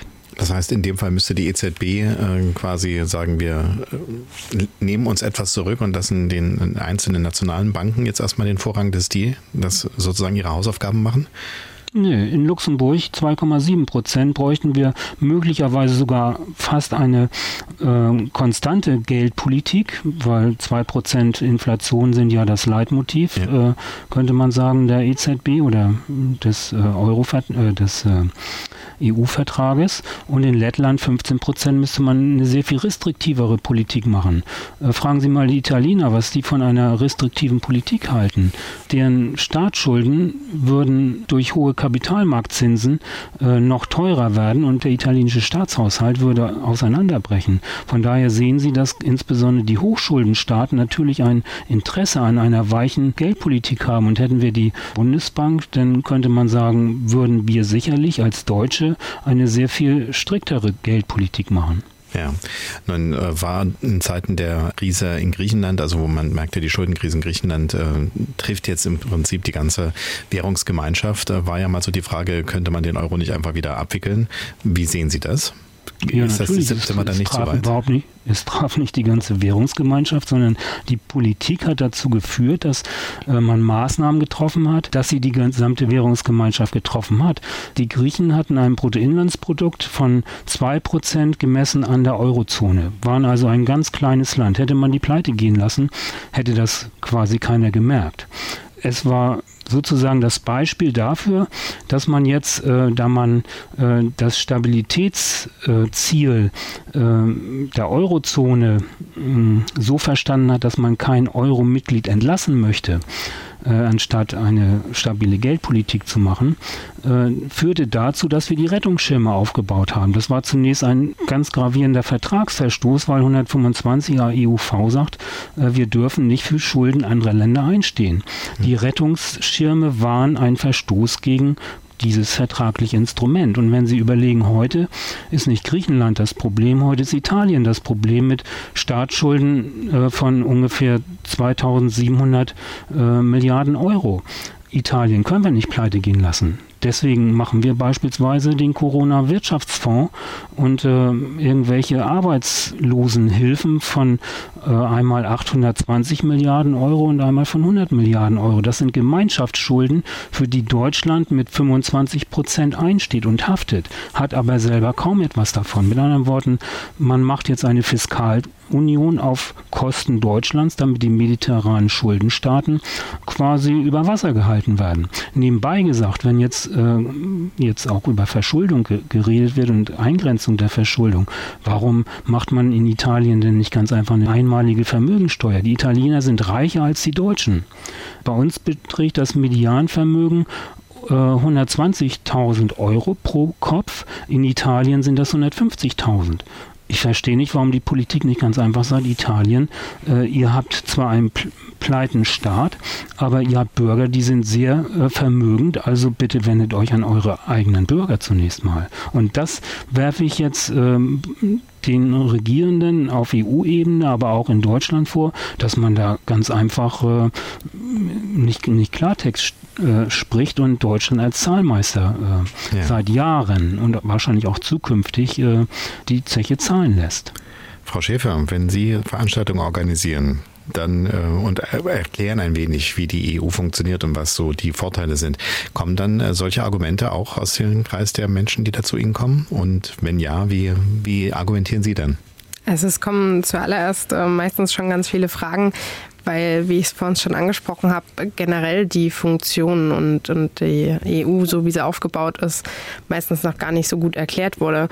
Ähm, da rühren die Fragen meist schon woanders her. Ich denke aber, dass alle Bürgerinnen und Bürger, die mit denen wir in Kontakt kommen und die auch aktiv zu uns kommen, vor allem auch an der sozialen Komponente äh, einfach ja, interessiert sind, da wie wir in Europa zusammenleben. Und ähm, ich denke, das Wichtigste ist, dass man aufzeigt, wo die EU im Alltag überall vorhanden ist, weil das ist was, was uns immer wieder auffällt, auch wenn ich, äh, ich vermute morgen, wenn ich in der VHS in Chemnitz mit einer Kollegin einen Workshop halte zu, wie funktioniert die EU, äh, dass dann ganz viele Aha-Momente auftauchen werden, wenn man dann wieder darüber spricht, wo Sachsen zum Beispiel, wo auch Deutschland von der EU profitiert, dass wir ähm, in Sachsen die meisten Fördermittel bekommen, die höchste Fördersumme haben und ähm, was denn diese ganzen EU-Fahnen auf den ganzen Bauschildern beispielsweise bedeuten ja. und auch wo die EU einfach im Alltag vorkommt, was für die meisten einfach selbstverständlich ist und wo gar nicht darauf zurückgeführt wird, dass das eigentlich von der EU kommt. Ja, da gab es ja, darf ich kurz einwenden. Ja. Bei uns wird äh, beispielsweise äh, eine äh, Flanier eine Flaniermeile auf EU-Kosten installiert. Ähm, Kostenpunkt 600.000 Euro. 90 Prozent kommen aus EU-Geldern. Natürlich nehme ich äh, EU-Gelder, wenn da 90 Prozent kommen, dann muss ich doch selber nur 10 Prozent zahlen. Das ist aber eine totale Verschwendung, weil äh, das verzerrt sozusagen die Präferenzen der einzelnen Investitionen. Und das mhm. ist doch äh, nicht in Ordnung. Und die Flaniermeile ist irgendwo, wo sie wenig Menschen nützt oder was? Ja. Mhm, okay. Naja, das ist, ist völlig uninteressant, ob das wenig Menschen nützt. Es ist ganz einfach wichtig, äh, dass sie ohne diese 90 Prozent überhaupt nicht äh, renoviert werden ja. würde, weil äh, sie einfach zu teuer wäre. Hm. Ich hätte jetzt fast Und auch. Ich würde ähm, gerne mal Frau, äh, Frau, Schäfer? Frau, Schäfer? fragen, ob sie auch äh, dann über die Flüchtlingskrise und über die Energiewende und Atomausstieg äh, spricht, wo ja in Europa völlige Konflikte herrschen. Man kann doch nicht Europa verkaufen und sagen, Europa ist schön und gut und so weiter, offene Grenzen, alles in Ordnung, aber es massieren sich doch im Augenblick die Konflikte, die auch die einzelnen Staaten an die Grenzen bringen. Ja. Also das äh, zuallererst äh, möchte ich da vielleicht noch mal kurz darauf hinweisen, dass wir als überparteiliche Organisation ganz, ganz viele Meinungen vereinen. Ne? Also wir sind so ein bisschen so ein Think Tank, so ein, so ein Platz, an dem viele Meinungen zusammenkommen, äh, Personen mit ganz verschiedenen politischen Heimaten und ähm, da einfach auch genau diese Fragen thematisieren und diskutieren. Und wir sind auch kein von der EU abhängiger Verein. Also wir sind vor allen Dingen auch dafür da, Kritik zu äußern. Und natürlich sind wir nicht damit oder gehen wir wir nicht damit konform, wie die Migrationspolitik oder die ja aktuell nicht wirklich vorhandene äh, Migrationspolitik da gemacht wird. Und dass wir da eben auch Kritikpunkte dran haben und dass man da einfach nicht so weitermachen kann und sich einigen müsste. Das ist, denke ich, vor allem klar. Und da kann ich auch nicht mich immer hinstellen, da haben Sie vollkommen recht und äh, alles schönreden. Aber ich denke, dass vor allem auch klargestellt werden muss, warum wir nicht davon abkommen dürfen, dass die EU trotzdem Bestandteil unseres Lebens bleibt. Also ich wünsche mir für mich schon eine europäische Zukunft.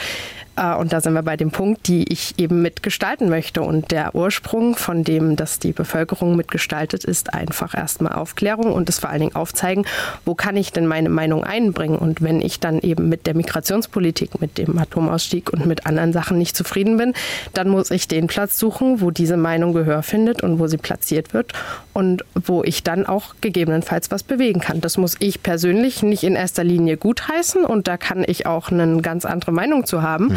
Aber ich muss aufzeigen, wo sich die Leute hinwenden können oder ihnen zum Beispiel mit an die Hand geben, wie sie sich denn selber dafür einsetzen können, vielleicht äh, einen Verein gründen können oder äh, ja, wo sie, wo sie anfangen können, einen Platz zu schaffen, wo Leute mit der gleichen Meinung zusammenfinden. Was mich interessieren würde, äh, Frau Schäfer, ist, äh, Sie haben jetzt erklärt, dass das ein bisschen wie das Prinzip der politischen Bildung funktioniert. Das heißt, Sie erklären es mal ganz grob vereinfacht gesagt Menschen, die noch nicht so im Bild sind, äh, wie Europa funktioniert und was die Vorteile sind. Haben Sie auch einen Rückkanal quasi? Also sind Sie in Kreisen, in denen eben jemand wie ich und andere nicht verkehren, wo sie dann sagen, wir können aber auch zum Beispiel der äh, EU-Kommission mal etwas mitgeben, ein Stimmungsbild mitgeben? Also vor allen Dingen äh, denke ich, dass da ein wichtiges Sprachrohr ist, dass wir mit den Europe Directs zusammenarbeiten, die ja einen direkten Draht also zur Kommission auch haben. Das sind was? Ähm, ja. Das sind Europe Direct, das sind Informationszentren der Kommission, die hier zum Beispiel mhm. in Dresden vor Ort sind, die auch in Chemnitz, äh, in Leipzig vor Ort sind oder in Annaberg-Buchholz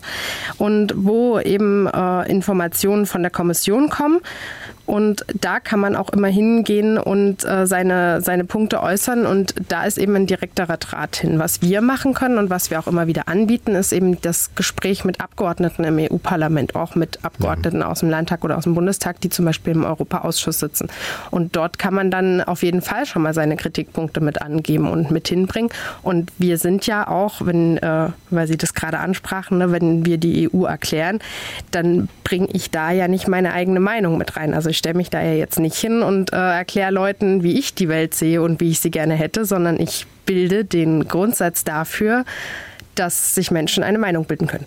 Ja, jetzt hatten Sie vorhin noch die Zahlen äh, oder beziehungsweise angeführt, dass wir ähm, doch auch partizipieren, gerade von den Möglichkeiten, die es da gibt, von diesem Umverteilungsprozess, den kann man natürlich kritisch sehen. Und äh, richtig, äh, was Professor Mayer sagte, manchmal sind es auch merkwürdige Dinge. Ich habe auch in Griechenland mal einen Aufzug genutzt, der im Nirgendwo stand, wo man einfach auf den Berg nicht hochklettern musste, sondern da war halt einfach so ein Glasaufzug, so ähnlich wie an der Festung Königstein, zwischen einem Tal und einem Berg und da stand auch gefördert durch die Mittel der EU. Ähm, sowas gibt es natürlich, klar, aber es gibt natürlich auch viele gute Sachen, die gefördert werden. Das Wirtschaftsministerium hat gerade mal zusammengefasst, was so in den Jahren 2014 bis 2020 äh, allein in Sachsen angekommen ist. 2,8 Milliarden aus dem Strukturfonds, dazu nochmal 2,1 Milliarden aus einem europäischen Fonds für Regionalentwicklung und 700 Millionen aus einem Sozialfonds. Also da wurden landesweit knapp 40.000 Vorhaben damit äh, gefördert gefördert und da sind wahrscheinlich auch sehr, sehr viele dabei, die sehr gut sind. Also das muss man natürlich dann auch dazu sehen, dass es äh, sowohl das eine als das andere gibt. Und vielleicht, äh, Professor Mayer, ich frage gleich mal Sie, ist es nicht vielleicht auch manchmal so wie in einer Familie, dass man auch mal äh, jemanden dabei haben muss, der, der einen anderen Blick auf die Dinge hat, der vielleicht ähm, jetzt nicht der Leistungsträger, wie man es immer schön, ich mache jetzt extra Anführungszeichen vorne und hinten ist, sondern der eben eher sagt, ich habe da auch vielleicht ein bisschen, Spaßfaktor ist falsch, aber ich habe da diesen bisschen entspannteren Blick auf die Welt, gerade wenn man Nord-Süd... Entspannteren Blick kann man natürlich haben, aber mhm. wenn man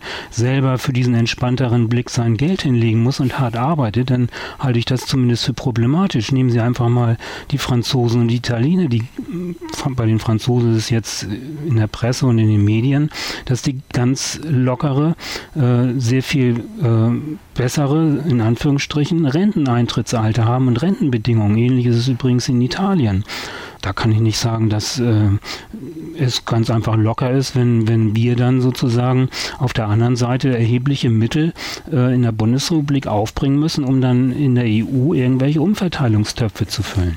Hm. Okay, gut. Ähm, das war ja auch der Punkt, warum wir gesagt haben, wir möchten Sie gerne mit in der Runde haben, weil eben dann die Kritik natürlich klar auf den Punkt kommt. Und es ist auch richtig äh, wahrscheinlich, dass wir sie ansprechen müssen, ganz klar.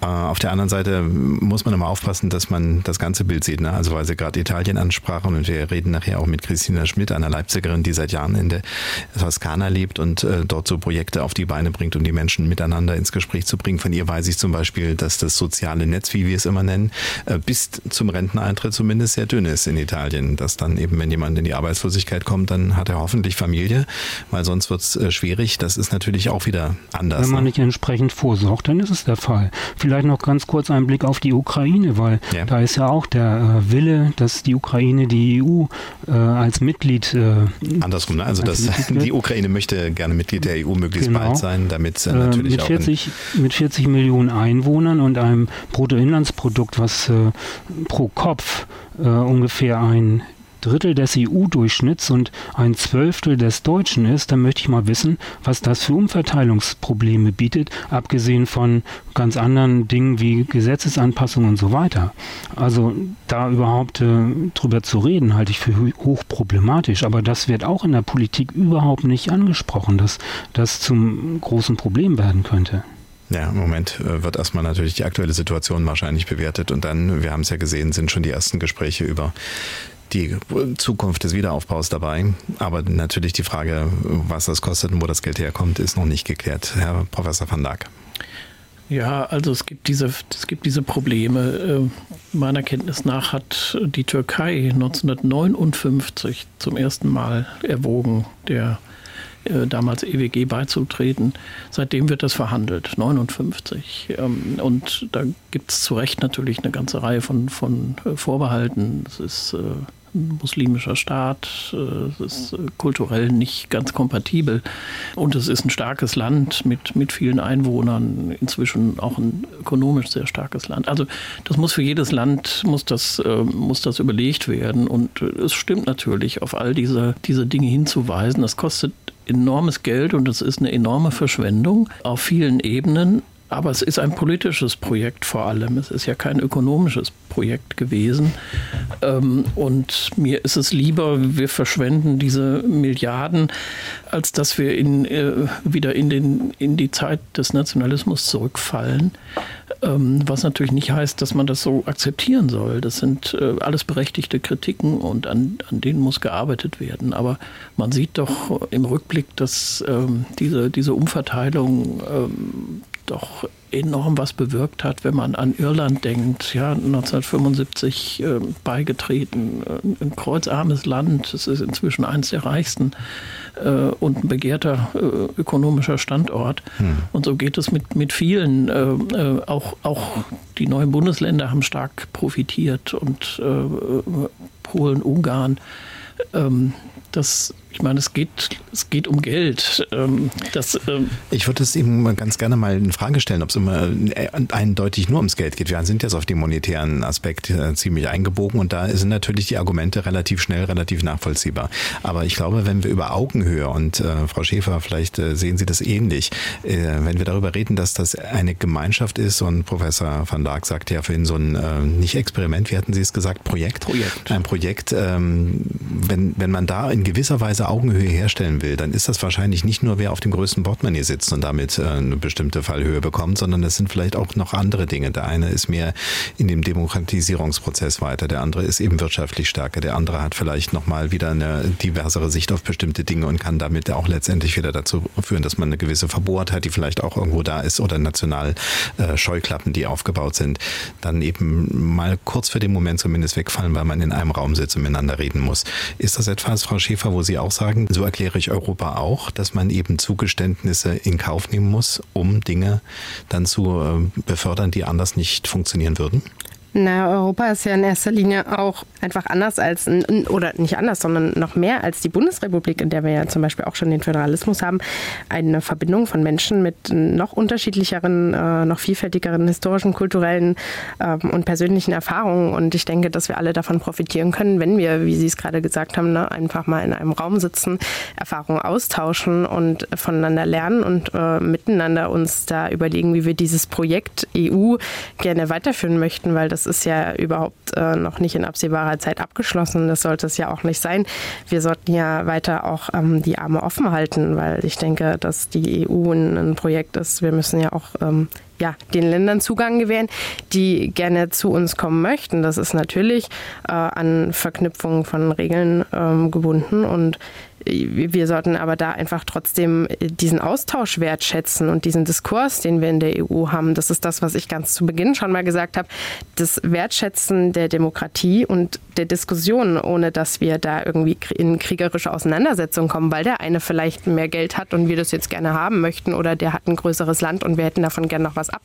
Also das ist ja genau das. Wir wollen ein Europa ohne Grenzen ähm, und da gehört es vor allen Dingen dazu, miteinander zu reden, voneinander zu profitieren und ohne, dass man auch äh, Kulturen oder ja persönliche Sachen äh, der einzelnen Länder irgendwie abschafft. Das ist ja überhaupt nicht das, was man will, sondern man soll ja voneinander lernen und miteinander den Weg weitergehen. Ja, und wenn wir uns nochmal erinnern, warum äh, wir heute am Europatag darüber reden, dann ist es ja genau diese Idee zu sagen, wir wollen hier keinen Krieg wieder, wir wollen nicht diese kämpferische Auseinandersetzung untereinander, sondern wir wollen eine neue Art der Zusammenarbeit, politisch, aber eben auch kulturell und eben auch so vom, was man neudeutsch immer so schön das Mindset nimmt, ne? dass man sagt, äh, ich gucke mal so ein bisschen, wie guckst du auf die Welt und was kann mir das vielleicht bringen. Äh, einfach mal ganz kurz in die Runde gefragt, in zehn Jahren Europa stärker als heute oder aus Ihrer Sicht, Herr van Lack?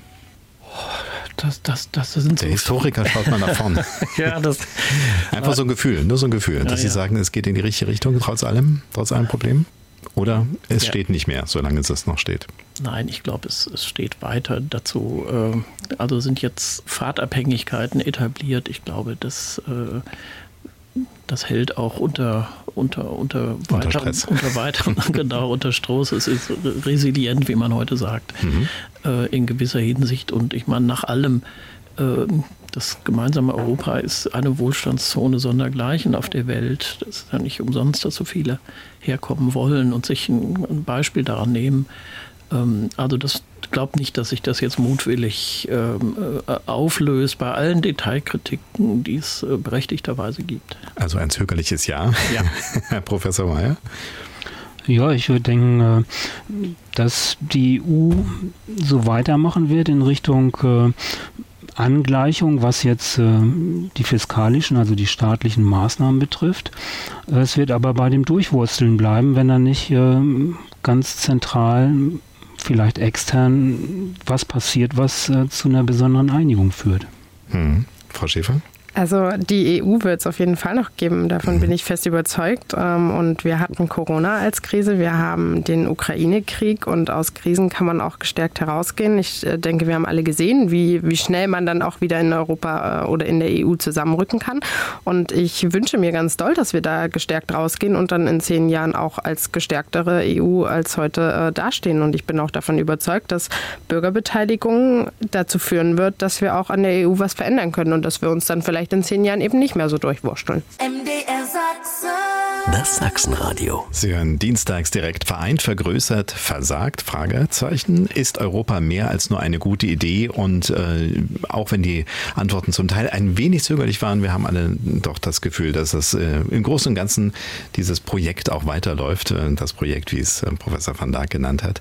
Und Alexander Schubert aus der Dienstagsdirektredaktion ist jetzt bei uns und fasst mal zusammen, was da bisher so über die verschiedenen Kanäle Kanäle zu uns gekommen ist. Alex. Also ich habe jetzt mal drei Sachen rausgesucht. Zum einen hat sich äh, Frank Brettschneider aus Auerbach im Vogtland bei uns per Mail gemeldet. Er hat geschrieben, für ihn sei Europa Heimat. Es sei gut, dass man ohne lästige Passkontrolle reisen darf, quer durch die EU. Störend ist für ihn nur die Bürokratie. Übrigens gibt er uns noch die Anregung für die Gesprächsrunde, dass Karl Weidel-Raimond die Idee von Europa ohne Grenzen hatte. Weidel-Raimond, so schreibt Brettschneider, Schneider weiter, stammte aus Karlsbad in Böhmen. Dann hat sich Heidrun Schönherr gemeldet, sie hat angerufen und ihr ist wichtig nochmal zu sagen, dass alles dafür getan werden soll und muss, dass der russische Angriffskrieg in der Ukraine so schnell wie möglich aufhören müsste und muss. Das wäre ihr Wunsch. Und dann habe ich auch noch Uwe Grossmann aus Bernstein im Erzgebirge mit rausgezogen. Er hat sich telefonisch auch bei uns gemeldet. Für ihn könnte es in den Medien noch mehr Berichterstattung über unsere europäischen Nachbarn, vor allem über die polnischen Nachbarn geben, auch noch mehr über die Geschichte mit Polen und über aktuelle deutsch-polnische Projekte. Ja, da empfehle ich unsere Sendung Mensch Nachbar, die immer sonntags läuft. Also insofern äh, sind wir da ja schon ganz nah dran und haben auch gute Verbindungen über unser Görlitzer Studio mit Skorzelitz und mit den Kollegen dann im polnischen Rundfunk. Also insofern ja, richtig kann man immer, voneinander wissen kann man immer was. Und Historiker hat auch gerade nochmal sich den Namen aufgeschrieben von dem Menschen aus Böhmen, der auch schon die Idee hat. Es ist ja wahrscheinlich so, äh, korrigieren Sie mich, Herr Professor van Laak, dass wenn eine gute Idee auf dem Tisch liegt, die oft mehrfach irgendwo gedacht wird und das dann verschiedene Strömungen und plötzlich eine wird dann sozusagen in den Geschichtsbüchern ein bisschen fetter gedruckt, richtig? Ja, äh, die, die, die Idee des vereinten Europa, die hat viele Väter und Mütter gehabt ähm, und das geht ganz tief in die Geschichte und meistens geht es um ähnliche Sachen. Klar, die, der Wunsch, dass die Grenzen fallen, die zum Teil aber auch erst im 19. Jahrhundert errichtet wurden, muss man ja sagen, mit, mit der Geschichte des Nationalstaats. Ähm, also das wurde gewissermaßen das Erfolgsmodell äh, dieses Jahrhunderts und ähm, mit allen Vorteilen und den Nachteilen, die das mit sich hatte, ja, äh, mit sich brachte. Und die Grenzen waren eben für viele, die mobil waren, die äh, neugierig waren, eher ein Nachteil. Und diese, diese Vision, dass, ähm, dass die Grenzen fallen und man frei sich bewegen kann in der Welt, ähm, das haben nicht nur die Kosmopoliten, wie man sie damals genannt hat, mhm. sondern ähm, das ähm, war einfach auch eine Alltagserfahrung ja, der Leute, die auswandern, die, die Arbeitsmigration betrieben. Das begleitet ja unser, unser, unser Leben, unser modernes Leben schon, schon sehr lange. Insofern, ja, es hat immer ein, ein, also Pendelausschläge in die eine und die andere Richtung gegeben sobald man alles natürlich unter ähm, mal, Sicherheitsaspekten sieht und Mobilität als Gefahr wahrnimmt, ähm, zieht man die Grenzen wieder hoch. Dazwischen muss man austarieren. Ja. Da ist aber eben die europäische äh, Integrationsidee eine, die wirklich eine interessante, sehr wechselvolle Geschichte hat und die natürlich auch viele Ambivalenzen in sich trägt. Hm. Zu den Dingen, die eben äh, Alexander Schubert uns äh, aus der Hörerrunde mitgegeben hat, äh, Professor May, gibt es von Ihnen oder Frau Schäfer von Ihnen irgendetwas, worauf Sie kurz eingehen wollen oder wo Sie sagen, ja genau, das, das bestätigt das, was ich sowieso auch immer gerne sage? Oder war jetzt naja, nichts dabei? Ein kleiner Aspekt zu dem, was Herr van Laak eben sagte. Offene Grenzen. Äh, Im Augenblick sind wir dabei, die Binnengrenzen wieder dicht zu machen, weil wir Flüchtlingsströme haben, die von außen auf Griechenland und äh, auf Italien zuströmen und die Griechen und die Italiener natürlich interessenbedingt und wäre ich Grieche oder Italiener, hätte ich auch kein Interesse daran, diese ganzen Flüchtlinge selber in meinem Land unterzubringen. Also leite ich sie durch, was gegen äh, die entsprechenden Gesetze verstößt. Und äh, in Deutschland gibt es äh, entsprechend geringe Kontrollen bislang, äh, die man jetzt wieder errichten möchte. Und in anderen Ländern wird das verstärkt gemacht. Nehmen Sie Dänemark. Ja. Ja, die Gespräche sind ja gerade im Gange und wir sind ja mit der Sendung auch am Vorabend des äh, Gipfels im Kanzleramt. Also mal schauen, wie da die Gespräche zwischen den Ländern und der ähm, Bundesregierung weiterlaufen.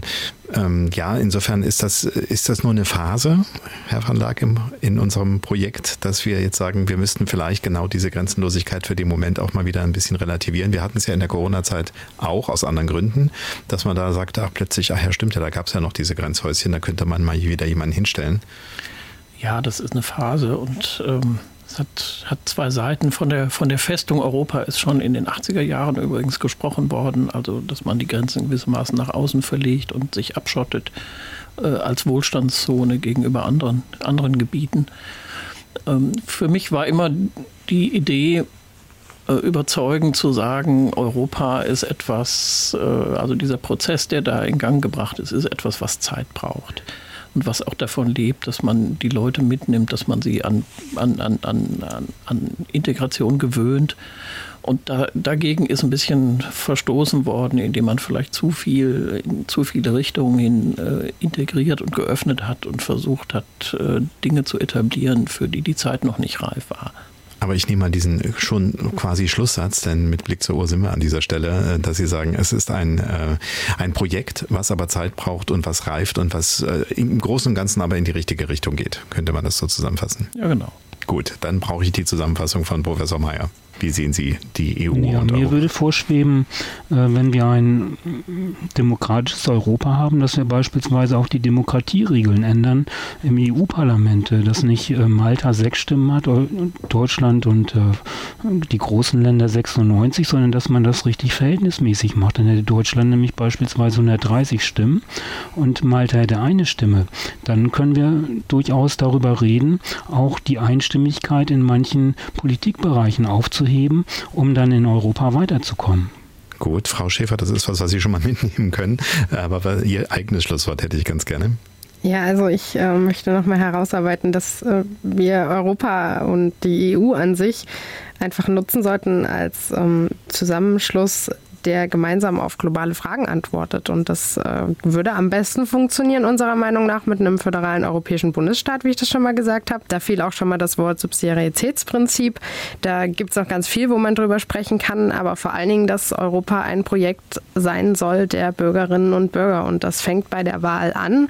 Wir dürfen äh, ab 2024 sogar ab 16 Jahren wählen. Da möchte ich auch ganz viel Werbung für machen, dass man sein Wahlrecht doch bitte wahrnehmen soll, hingehen soll soll und sein Kreuz machen, weil das ist der, der kleinste Teil, den man dazu beitragen kann, Europa so zu gestalten, wie man es sich selber wünscht. Das geht weiter über Engagement, wo sich alle immer freuen, ähm, dass einfach eine Stimme laut wird und dass man da ja die eigenen Gedanken und Ideen unterstützt. Und das hört dann vielleicht auf, dass man irgendwo seine politische Heimat findet, vielleicht auch irgendwo im politischen Kontext arbeitet ähm, und vor allen Dingen immer mit Europäerinnen und Europäern im Austausch bleibt, weil Europa ist ein ganz großer kultureller Austausch und von dem können wir alle ganz doll profitieren.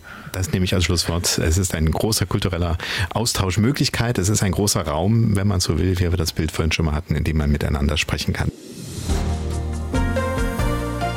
Das war sie, unsere Gesprächsrunde mit Emily Marie Schäfer, der Landesvorsitzenden der JEF, der Jungen Europäischen Föderalisten, Professor Dr. Dirk Meyer, der als Volkswirt an der Uni der Bundeswehr in Hamburg lehrt, und Professor Dr. Dirk van Laak von der Universität Leipzig, der dort Geschichte des 19. bis 21. Jahrhunderts lehrt.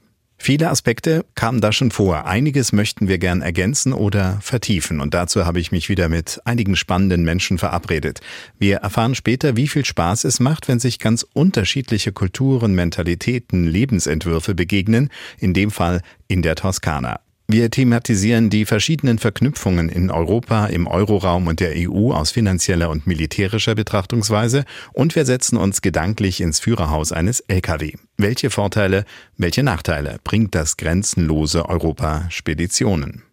Wir beginnen aber dort, wo die europäische Politik gemacht wird. Matthias Reiche ist Korrespondent im ARD-Studio Brüssel und hat seine ganz eigenen Erfahrungen mit der Stadt, den Abgeordneten, dem Parlament. Wir haben uns Zeit gelassen für unser Gespräch. Anders als es im Journalistenalltag sonst üblich ist, sollte es nicht nur um Fakten und schnelle Einordnung gehen. Und deshalb wollte ich von ihm auch zunächst erstmal wissen, wie europäisch er es eigentlich erlebt, dieses Brüssel. Also es ist schon sehr, sehr europäisch. Es werden ja hier gefühlt über 100 Sprachen gesprochen, wahrscheinlich auch in der Realität, wenn man auf der Straße ist. Und es ist, hat man schon da den Eindruck, das Herz Europas, wo man hier ist. Und jetzt zur Zeit natürlich auch steht man vor riesigen Herausforderungen hier. Also ich fand ganz interessant, als die Bundeskanzlerin ihren letzten Auftritt hier hatte, da hat sie auch ziemlich klar gesagt, die Verfassung Europas macht ihr so einige Sorgen und es gäbe eben sehr viele ungelöste Probleme und da hat sie ja noch nicht mal ahnen können, wie diese Probleme sich weiterentwickeln, also welche auch noch dazukommen, gerade durch den Krieg in der Ukraine, der russische Angriff, hat eben aber auf der anderen Seite auch gezeigt, und das fühlt man hier in Brüssel besser als anderswo in Europa, dass die EU eben auch fähig ist, geschlossen zu agieren. Das wäre nämlich meine Vermutung auch gewesen. Wir erleben es ja so, wenn wir es beobachten, ach, plötzlich kann die EU doch mit relativ einer Stimme sprechen. Vorher hatte man ja immer das Gefühl, das ist so ein Zusammenkunft vieler Länder und jeder möchte eigentlich nur in den großen Topf greifen. Das war immer so der Eindruck, den man als Laie, als Außenstehender haben konnte. Jetzt haben wir schon so ein Gefühl, als wenn da doch mehr Geschlossenheit drin ist. Ne? Ja, der Zusammenhalt, der ist auch gerade durch den Krieg in der Ukraine sicherlich größer geworden. Das war nicht von allen so erwartet worden, klar. Funktioniert auch nicht immer ganz reibungslos, sieht man ja auch immer wieder, wenn es um Sanktionspakete geht, wenn es um die beispielsweise Getreidelieferungen, die zollfreien aus der Ukraine in die Union. Aber man ist schon erstaunt, wie schnell sich auch die Europäische Union beispielsweise auf diese Realität, auf die neue eingestellt hat. Also äh, man hat sich ja rasend schnell von russischen Ressourcen wie Öl und Gas abgekoppelt ja, es gibt jetzt Waffenlieferungen, das war jahrelang ein Tabu in der Europäischen Union. Gleichzeitig spürt man auch, dass Osteuropa, also gerade die früheren Sowjetsatelliten vom Baltikum über Polen, Rumänien, Bulgarien, deutlich an Einfluss gewinnen, äh, sicherlich auch, weil sie immer vor der Gefahr aus Moskau gewarnt haben. Die EU als Geldverteilungsmaschine, das ist ganz klar zu wenig. Ja, Sie sagten gerade dieses gute Wort Satelliten. Ne? Ähm, es gab ja auch, was Europa angeht, immer diesen ähm, Satz vom Kerneuropa, sozusagen die Erfinder und in erster Linie dann Frankreich und Deutschland, die sich da geschlossen als die Bestimmer so ein bisschen, auch als die Leitlinien vorgebenden äh, geäußert haben. Ändert sich das auch gerade? Also, dass diese vielen Sterne, die unsere europäische Fahne schmücken, eben nicht nur drumherum sind, sondern eben, dass es schon doch ein bisschen mehr auf Augenhöhe alles stattfindet? Ja, das auf jeden Fall. Auch steht die Frage natürlich immer im Raum, wie will man sich künftig aufstellen? Will die EU immer größer werden oder ist es nicht erstmal auch nötig, dass die EU sich vor einer solchen Erweiterung erstmal durch innere Reformen zukunftssicher macht. Frankreichs Präsident Macron ist ja jemand, der sehr dafür wirbt. Deshalb hat er ja auch eine Parallelunion oder eine kleine Union, die europäische politische Gemeinschaft ins Spiel gebracht, sozusagen als Auffangbecken für alle jene, die zu Europa gehören wollen, die auch zu Europa gehören sollen, die aber vielleicht noch nicht auf Augenhöhe hier in Brüssel kommunizieren können. Und da muss man wirklich sehen, sehen, das ist ganz wichtig auch für die Zukunft, wohin sich die Europäische Union da bewegt. Will man vor allem eine wirtschaftliche Interessengemeinschaft sein oder möchte man eine wirkliche politische Europäische Union sein mit gemeinsamen Werten, an denen sich eben alle auch orientieren müssen? Die Attraktivität der Union, die besteht natürlich darin, zuallererst erstmal grenzenlose Bewegungsfreiheit oder nahezu. Und man hat die Vorteile einer gemeinsamen Währung oder viele Länder haben sie erstmal schon. Es gibt viele gemeinsame sinnvolle Regelungen. Also nicht alles ist überreguliert, nicht alles ist schlecht. Gutes Beispiel ist immer das Ladekabel, das einheitliche für technische Geräte. Das ist einfach mal ein genialer Fortschritt. Und Natürlich ist die Union auch ein Garant für eine erfolgreiche Wirtschaftsentwicklung. Und das hat sich ja sehr eindrücklich gezeigt bei dem EU-Wiederaufbaufonds, diesen 750 Milliarden Euro der sozusagen die Folgen der Corona-Pandemie äh, dämpfen soll und äh, bei dem eben sehr, sehr viele Länder tatsächlich auch über ihren Schatten gesprungen sind. Das ist sozusagen eine wirtschaftliche Frage, aber auch eng verknüpft mit vielen politischen Fragen. Also, dass die Mehrheit oder alle Mitgliedsländer der EU einer Umverteilung zugunsten ärmerer Mitgliedstaaten und einer gemeinsamen Verschuldung zugestimmt haben. Das ist natürlich ein großer äh, Schritt gewesen. Das Ziel war natürlich, dass man es schafft, dass die wirtschaftlich schwächeren Länder nicht noch stärker abgehängt werden, weil eben sie durch die Kosten der Pandemie überfordert würden.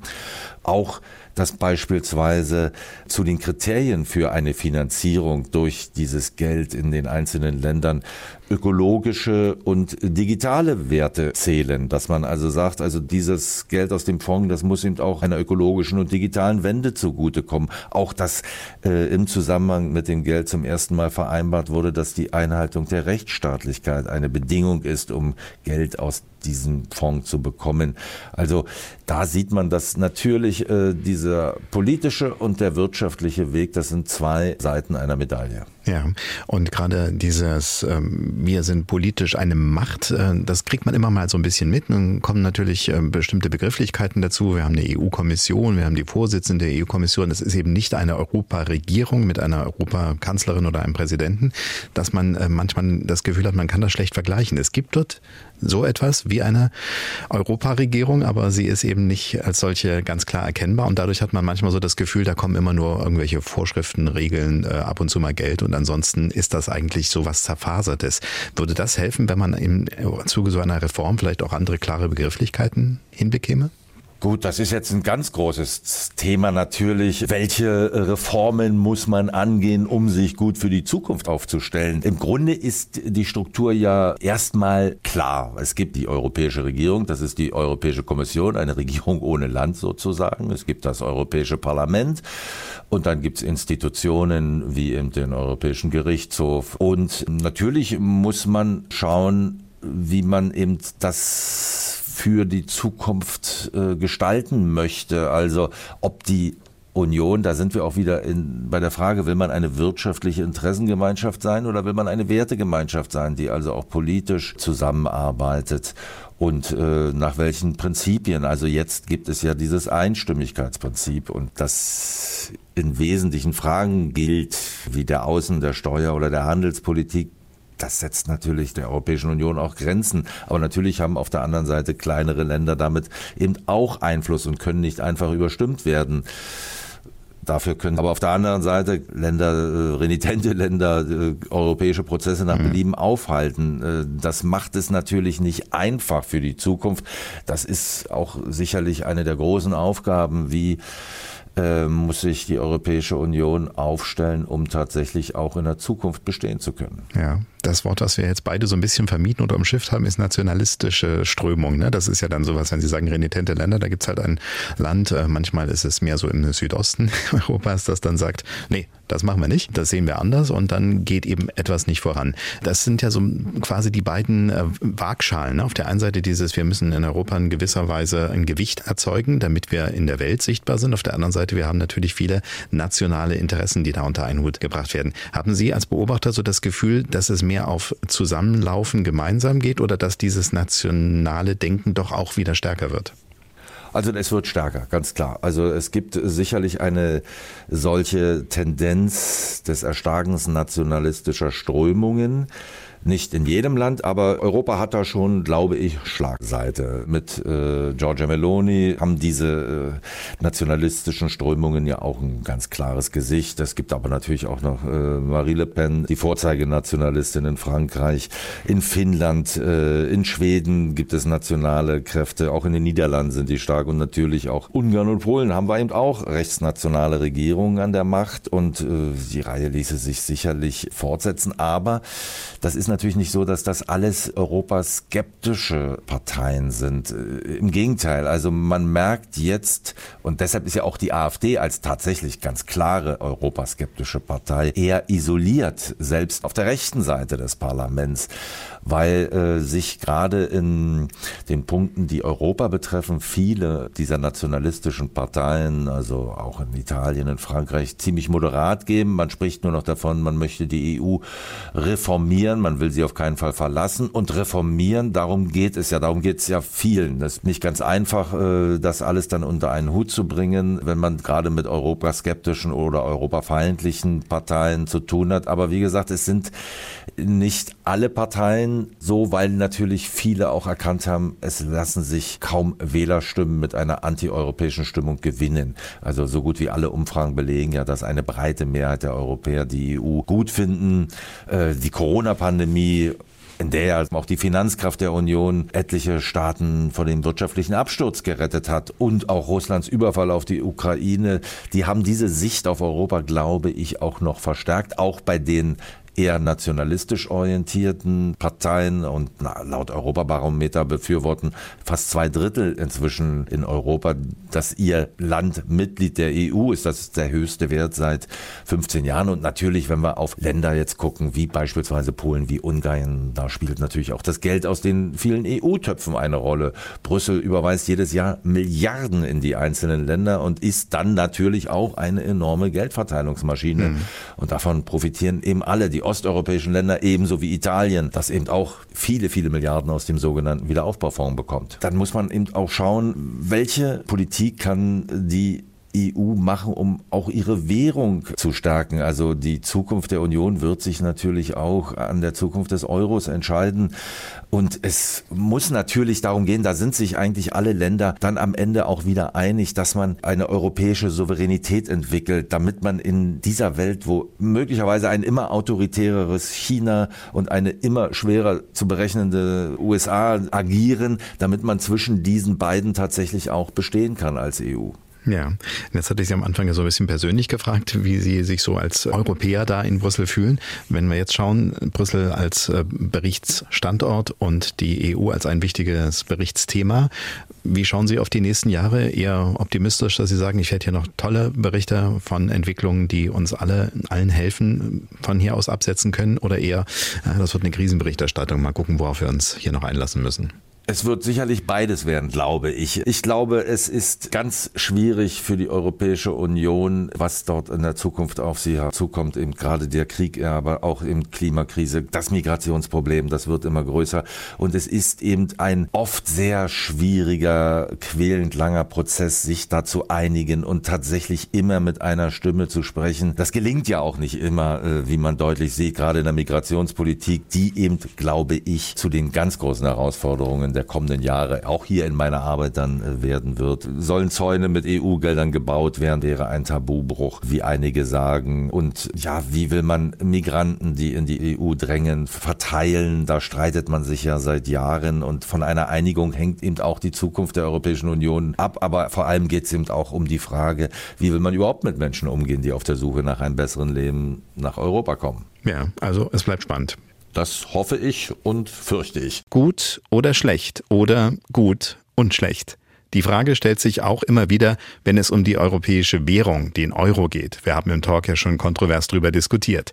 Volkswirte sagen übrigens selbst über ihren Berufsstand, man solle immer mit mehreren von ihnen sprechen. Drei Volkswirte, vier Meinungen, sagte mir mal einer von ihnen. Das ist auch nicht ungewöhnlich, denn sie denken in Szenarien. Was passiert, wenn Fall A eintritt? Was bei Fall B? Und mit welcher Wahrscheinlichkeit? Über die Vorzüge einer gemeinsamen Währung haben wir ja schon gesprochen. Von Dr. Gabriele Wiedmann, Volkswirtin bei der DK Bank, wollte ich wissen, wie steht es aktuell eigentlich um die Sorge der Menschen, der Euro könnte wieder schwächeln? Ich bin immer wieder überrascht, wie selten die Menschen fragen nach der Stabilität der Währungsunion. Ich mache viele Kunden- und Beraterveranstaltungen und es kommt ganz, ganz selten die Frage nach dem Euro. Das Vertrauen scheint viel größer geworden zu sein. Und gibt es dafür Gründe? Denn wir erinnern uns noch an äh, die Griechenland-Krise, nenne ich es jetzt mal, also die Währungskrise, als wir gemerkt haben, nicht alle Partner in diesem Währungsverbund sind gleich äh, stark. Das hat sich ja nicht wesentlich geändert, ne? Es hat sich schon was geändert in den letzten Jahren. Ein paar unserer Krisenländer sind ja stabiler geworden. Und gerade jetzt ist ja für Griechenland auch bekannt gegeben worden von einer der großen Ratingagenturen, dass die griechischen Schulden, die sind jetzt sicherer geworden. Wir werden Griechenland wahrscheinlich bald wieder in der Gruppe der soliden Schuldner aufnehmen. Das beruhigt, aber viel wichtiger ist aus meiner Sicht die Tatsache, dass das Thema in den Zeitungen nicht präsent ist. Und was nicht in der Zeitung und in der Presse thematisiert wird, das macht den Menschen auch wenig Sorgen. Gut, wir wollen jetzt niemanden unbedingt Sorgen machen, die nicht äh, begründet sind, aber drüber reden ja. sollten wir schon. Italien ist ja auch immer so ein Kandidat, dass da was passieren könnte und es ist noch immer gut gegangen. Wie schätzen Sie das ein? In Italien ist überraschenderweise die Wirtschaftspolitik auch besser geworden. Wir haben wirklich den Eindruck, dass die Schuldenkrise da positive Wirkungen hinterlassen hat. Also dass die potenziellen Krisenkandidaten, dass die vorsichtiger sind, vernünftigere Wirtschaftspolitik machen.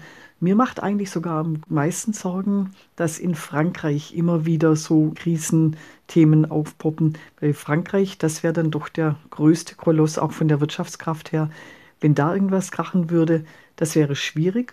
Also Frankreich und Italien, das sind so die beiden Länder, wo man wirklich sich Sorgen machen muss. Aber es ist eben zurzeit so, dass sowohl in Frankreich als auch in Italien eine relativ vernünftige Wirtschafts- und Schuldenpolitik betrieben wird. Wenn wir schon mal bei den Details sind, gucke ich mir auch noch das eigene Land gleich mit an. Äh, Deutschland wird ja immer so als äh, die sichere Bank, dann nennen wir es mal so, gesehen. Ist das auch noch äh, gerechtfertigt oder drohen wir da vielleicht auch gerade durch die Abwendung von Krisen und das viele Geld, was da im Moment ins System gespült wird und die Schulden, die dann sich aufbauen? Ist das auf Dauer so, dass wir sagen, ja, ja, also auf Deutschland kann man sich da immer verlassen oder werden wir selber mal irgendwann zu einem Wackelkandidaten? Es ist schon weiterhin so, dass Deutschland eine recht vernünftige Finanzpolitik macht. Das gilt auch jetzt in diesen Zeiten, wo man Krisen mit Geld zudecken möchte. Also es wird wohl weiterhin so bleiben, dass Deutschland der Kern der Union bleibt, der stabile Faktor. Wir haben zurzeit Inflation und die Staatseinnahmen profitieren von Inflation. Das heißt, solange wieder etwas mehr Inflation da ist im System, haben die Staaten mehr Einnahmen und haben deshalb auch kein so großes Schuldenproblem, wie sie es noch vor einigen Jahren hatten, als wir keine Inflation hatten. Okay, also ist es für die Finanzministerien äh, eigentlich ganz gut gelaufen in letzter Zeit. Ne? Erst gab es günstiges Geld und jetzt äh, kann man so ein bisschen die Kassen wieder auffüllen. Ne? Das ist tatsächlich so. Also erstens mal diese Niedrigzinsphase wo man weniger für den Schuldendienst Zinsen zahlen muss. Das entlastet die Staatskassen. Und zum anderen jetzt die Inflation. Wir haben ja fast überall solche progressiven Steuersysteme, in denen die Staaten überproportional von der Inflation profitieren. Und da gewinnen die.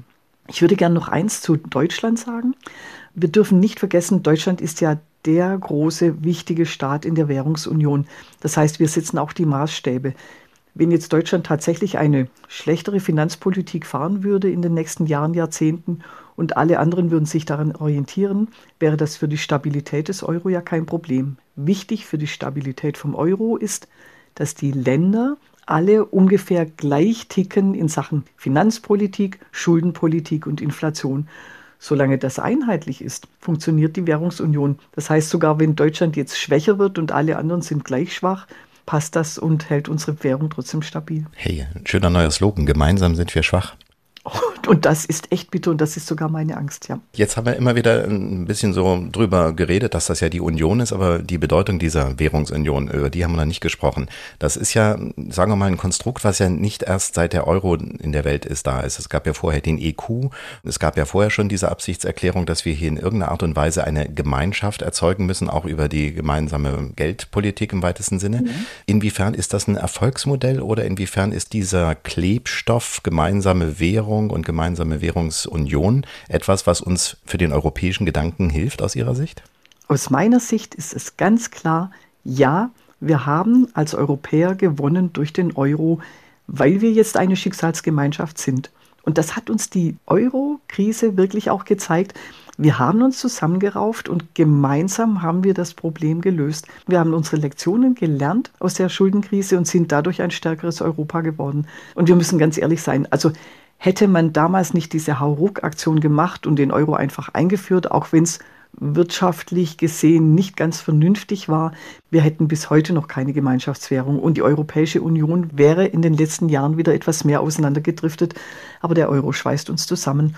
Und das ist gerade in einer Welt, wo wir so viele Pole jetzt haben mit den USA, mit dem Osten, mit China, Russland, ist es umso wichtiger, dass Europa zusammenhält. Es gibt ja Länder, die sich dieser Union bis jetzt noch verweigern oder enthalten. Wäre das eigentlich sinnvoll fürs System, dass wir dann tatsächlich alle mit einer Münze zahlen? Oder ist das auch völlig in Ordnung, so wie es gerade läuft? Es wäre schon schön, wenn alle Länder der Europäischen Union auch beim Euro mitmachen würden. Ich bin aber Realistin und ich gehe davon aus, dass die meisten von denen, die sich faktisch dagegen entschieden haben, dass die auch weiterhin draußen bleiben werden, weil sie die Erfahrungen der Euro-Schuldenkrise als negativ wahrgenommen haben die wissen einfach, was sie an Freiheit haben in Sachen Finanzpolitik und auch in Sachen, ich kann mal schnell meine Währung abwerten, wenn es kriselig wird. Dann müssen wir mal kurz vielleicht mal die Länder beim Namen nennen, die Sie da eben gerade so als Trittbrettfahrer bezeichnet haben. Also das sind Schweden und Dänemark von den Altmitgliedern und dann haben wir Polen, Tschechien, Ungarn und Rumänien und Bulgarien. Und für die ist es jetzt in der innenpolitischen Sicht günstiger, dass sie da noch so frei agieren können. Auf der anderen Seite hängen sie am Konstrukt Europa ganz gut mit dran dadurch. Ne? für die Märkte. Die Märkte nehmen sie so richtig rein in den Euro. Das heißt, da haben wir relativ stabile Wechselkursentwicklungen. Die hängen auch in der Geldpolitik relativ eng an der EZB dran, einerseits. Aber andererseits haben diese Länder in Krisen dann halt auch die Möglichkeit, sich abzukoppeln von dem Euro ob das jetzt mal im positiven oder im negativen Sinne ist, sind sie freier. Dann würde ich äh, zuletzt ganz gerne nochmal auf den Gedanken eingehen, den Sie davor ähm, gesetzt hatten, nämlich die gemeinsame Währung führt dazu, dass das eben auch auf der Wirtschaftsebene wahrgenommen wird. Müssen wir insgesamt wirtschaftlich noch stärker werden, um mitzusprechen, oder ist das eigentlich auch egal, solange wir nur einheitlich sind? Ich persönlich habe ein großes Interesse daran, dass Europa stark und wettbewerbsfähig ist, flexibel, anpassungsfähig in der Welt, dass wir auch wenig Bürokratie haben, dass wir als Europa schauen, dass wir bei Staatsschulden schlank sind und damit dann eben auch den Privaten mehr Raum geben. Ich mache mir da im Augenblick ein bisschen Sorgen, weil ich den Eindruck habe, Europa insgesamt geht so viel stärker Richtung, wir wollen alles lenken und steuern und wollen möglichst viel Staats eingreifen. Das macht eine Volkswirtschaft und Europa ist ja eine Volkswirtschaft, das macht die unflexibel. Und in der Welt verändert sich zurzeit so viel, dass wir flexibel bleiben müssen. Ich habe so, wenn ich dazu höre, den Eindruck, wir haben noch so ein kleines bisschen diese Kleinstaaterei, nenne ich es jetzt mal auf der einen Seite, und eine Überregulierung auf der anderen Seite als die Probleme, die uns daran hindern, wirklich äh, so ein ähm, Konglomerat zu werden, was äh, mit einer Stimme wahrgenommen wird. Also wir haben in Europa immer noch ganz viele nationale Regelungen und auch nationale Eigeninteressen, die verhindern, dass wir alle in einem Strang ziehen. Das ist politisch so, das ist ökonomisch so. Gleichzeitig haben wir aber auch Bestrebungen, möglichst viel zu vereinheitlichen, was dann wieder die Möglichkeiten einschränkt, dass man auch mal schnell flexible, gute Lösungen findet. Und dieses Gemisch, das tendiert so in die Richtung, dass Europa wachstumsschwächer wird, also auch weltwirtschaftlich den Anschluss verliert. Da hoffe ich aber, und da rechne ich auch damit, dass, wenn wir dann nochmal wachstumsschwächer werden, dass wir irgendwann auch wieder die Kurve kriegen und sagen, so, wir stellen uns flexibler auf, also machen weniger Regulatorik, zugleich aber auch, dass die Mitgliedsländer, gerade die großen, es schaffen, wieder mit einheitlicher Stimme zu sprechen. Sie sitzen ja im Frankfurter Bankenviertel. Ein bisschen weiter weg, aber in derselben Stadt zumindest, am selben Fluss, ist dann die EZB. Wenn Sie dort rüber schauen und das Gebäude sehen, was für ein Bauchgefühl haben Sie denn da? Sagen Sie, wow, toll, da habe ich einen guten Rückhalt? Oder mal gucken, was von da als nächstes kommt? Ich schaue zurzeit mit großer Freude auf die Europäische Zentralbank, weil ich jetzt weiß, nach dem Jahr 2022, dass diese Zentralbank tatsächlich ihr Hauptziel, nämlich Inflation niedrig halten und damit unser wirtschaftliches Gefüge stabil zu halten, dass sie das mit großem Ehrgeiz verfolgt. Sie kann auch mutig sein und schnell Zinsen erhöhen und ist trotzdem flexibel genug, bei Krisen dann wieder schnell einzugreifen, Banken Liquidität zur Verfügung zu stellen. Also ich betrachte das mit Freude, wobei ich natürlich auch weiß, dass in der Europäischen Zentralbank immer nationale Interessen im Widerstreit sind. Es ist kein perfektes Gebilde. Das wäre ein schöner Traum, dass die EZB nur sachorientiert arbeitet, nur auf den Euroraum schaut. Aber am Ende sind halt doch wieder viele kleine Länder beteiligt. Viele kleine Länder, die bei allen Problemen und Differenzen doch recht friedlich miteinander leben. Seit gut einem Jahr mit einer deutlichen Ausnahme. Der russische Angriffskrieg hat das Denken in Europa verändert. Er brachte Energieversorgungsprobleme und einen Flüchtlingsstrom aus der Ukraine. Bis 1989, da gab es ja klare Allianzen getrennt durch den eisernen Vorhang. Sind nun neue Allianzen in Europa notwendig? Und wie funktionieren die, die es in einem sich ständig erweiternden Europa schon gibt?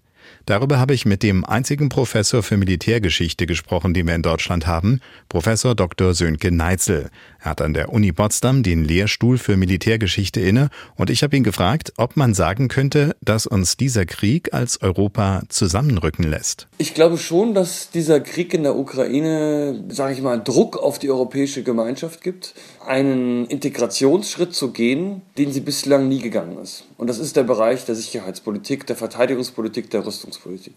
Erinnern wir uns, es gibt die Europäische Verteidigungsgemeinschaft, die Idee, Vertrag wurde 1952 unterschrieben und zwei Jahre später ist das gescheitert. Und seitdem kommen wir eigentlich mit dem europäischen Verteidigungsprojekt nicht weiter. NATO war im Kalten Krieg ähm, das entscheidende Organ, aber auch danach. Und alle Sonntagsreden, die wir von den Präsidenten und Kanzlern und ich weiß nicht wem gehört haben, dass die Europäer doch mehr tun müssten, das ist alles Schall und Rauch und ich kann es eigentlich nicht mehr hören, weil sich in diesem Gebiet außer viel Reden eigentlich nichts tut.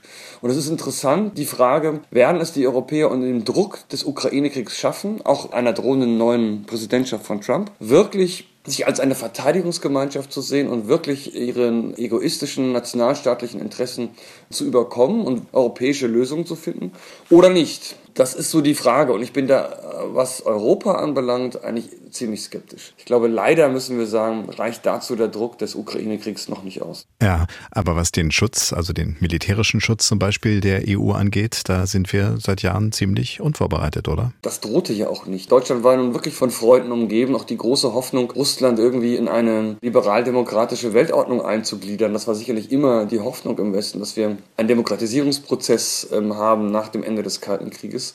Dann auch die Aufnahme Russlands in die G8 und diese ganzen Dinge. Dinge. Alle Welt hat sich konzentriert auf den Export von Demokratie außerhalb Europas. Also die Einsätze, die wir dann in Somalia haben, im Irak, ähm, im Afghanistan, all die Dinge, die dann schrecklich schiefgegangen sind. Und wir Europäer haben schlicht unsere Sicherheit in die USA ausgelagert. Das muss man einfach so sagen. Und nicht nur die Deutschen, auch viele andere haben gesagt, die Amerikaner sind ja im Zweifelsfalle da und wir können das ähm, Geld anders verwenden. Krieg ist einfach in Europa überwunden und es ist ja auch eine wunderbare Vorstellung, an der man auch ja gerne festhalten mochte. Und man hat es ja auch gemerkt, als dann alle mal kurz die Waffenkammern aufgemacht haben und reingeschaut haben, Uff. dass das ja gar nicht so Uff, ist, wie man dachte. Ne? Ja, weil die Deutschen haben, die Bundeswehr hat Munition bekommen nur für die Ausbildung. Also man hat gesagt, wie viel Artilleriemunition braucht man, um die paar Artillerieverbände noch auszubilden. Ich weiß nicht, wie viel 100 Schuss. Mehr müssen wir gar nicht bauen. Das Dramatische ist ja meines Erachtens, dass wir auch ein Jahr nach Ausbruch dieses Krieges immer noch nicht wirklich unsere Rüstungsproduktion äh, nach oben gefahren haben. Also die 18 Leopard-Panzer, die jetzt an die Ukraine geliefert wurden, sind immer noch nicht nachbestellt im Sinne von, äh, wir müssen die Bestände zumindest auffüllen, die wir an die Ukraine abgeben. Also das ist quälend langsam. Da hat der Herr Pistorius, der neue Verteidigungsminister, wirklich viel zu tun. Sie deuteten es ja am Anfang schon so ein bisschen an, äh, dass Sie gesagt haben, Sie sind skeptisch, ob das jemals so wird. Das heißt also, ein europäisches Heer sehen Sie in absehbarer Zeit nicht, also mit einer Eingreiftruppe. Nein, also klar ist, dass wir keine Parallelstrukturen brauchen, EU, NATO.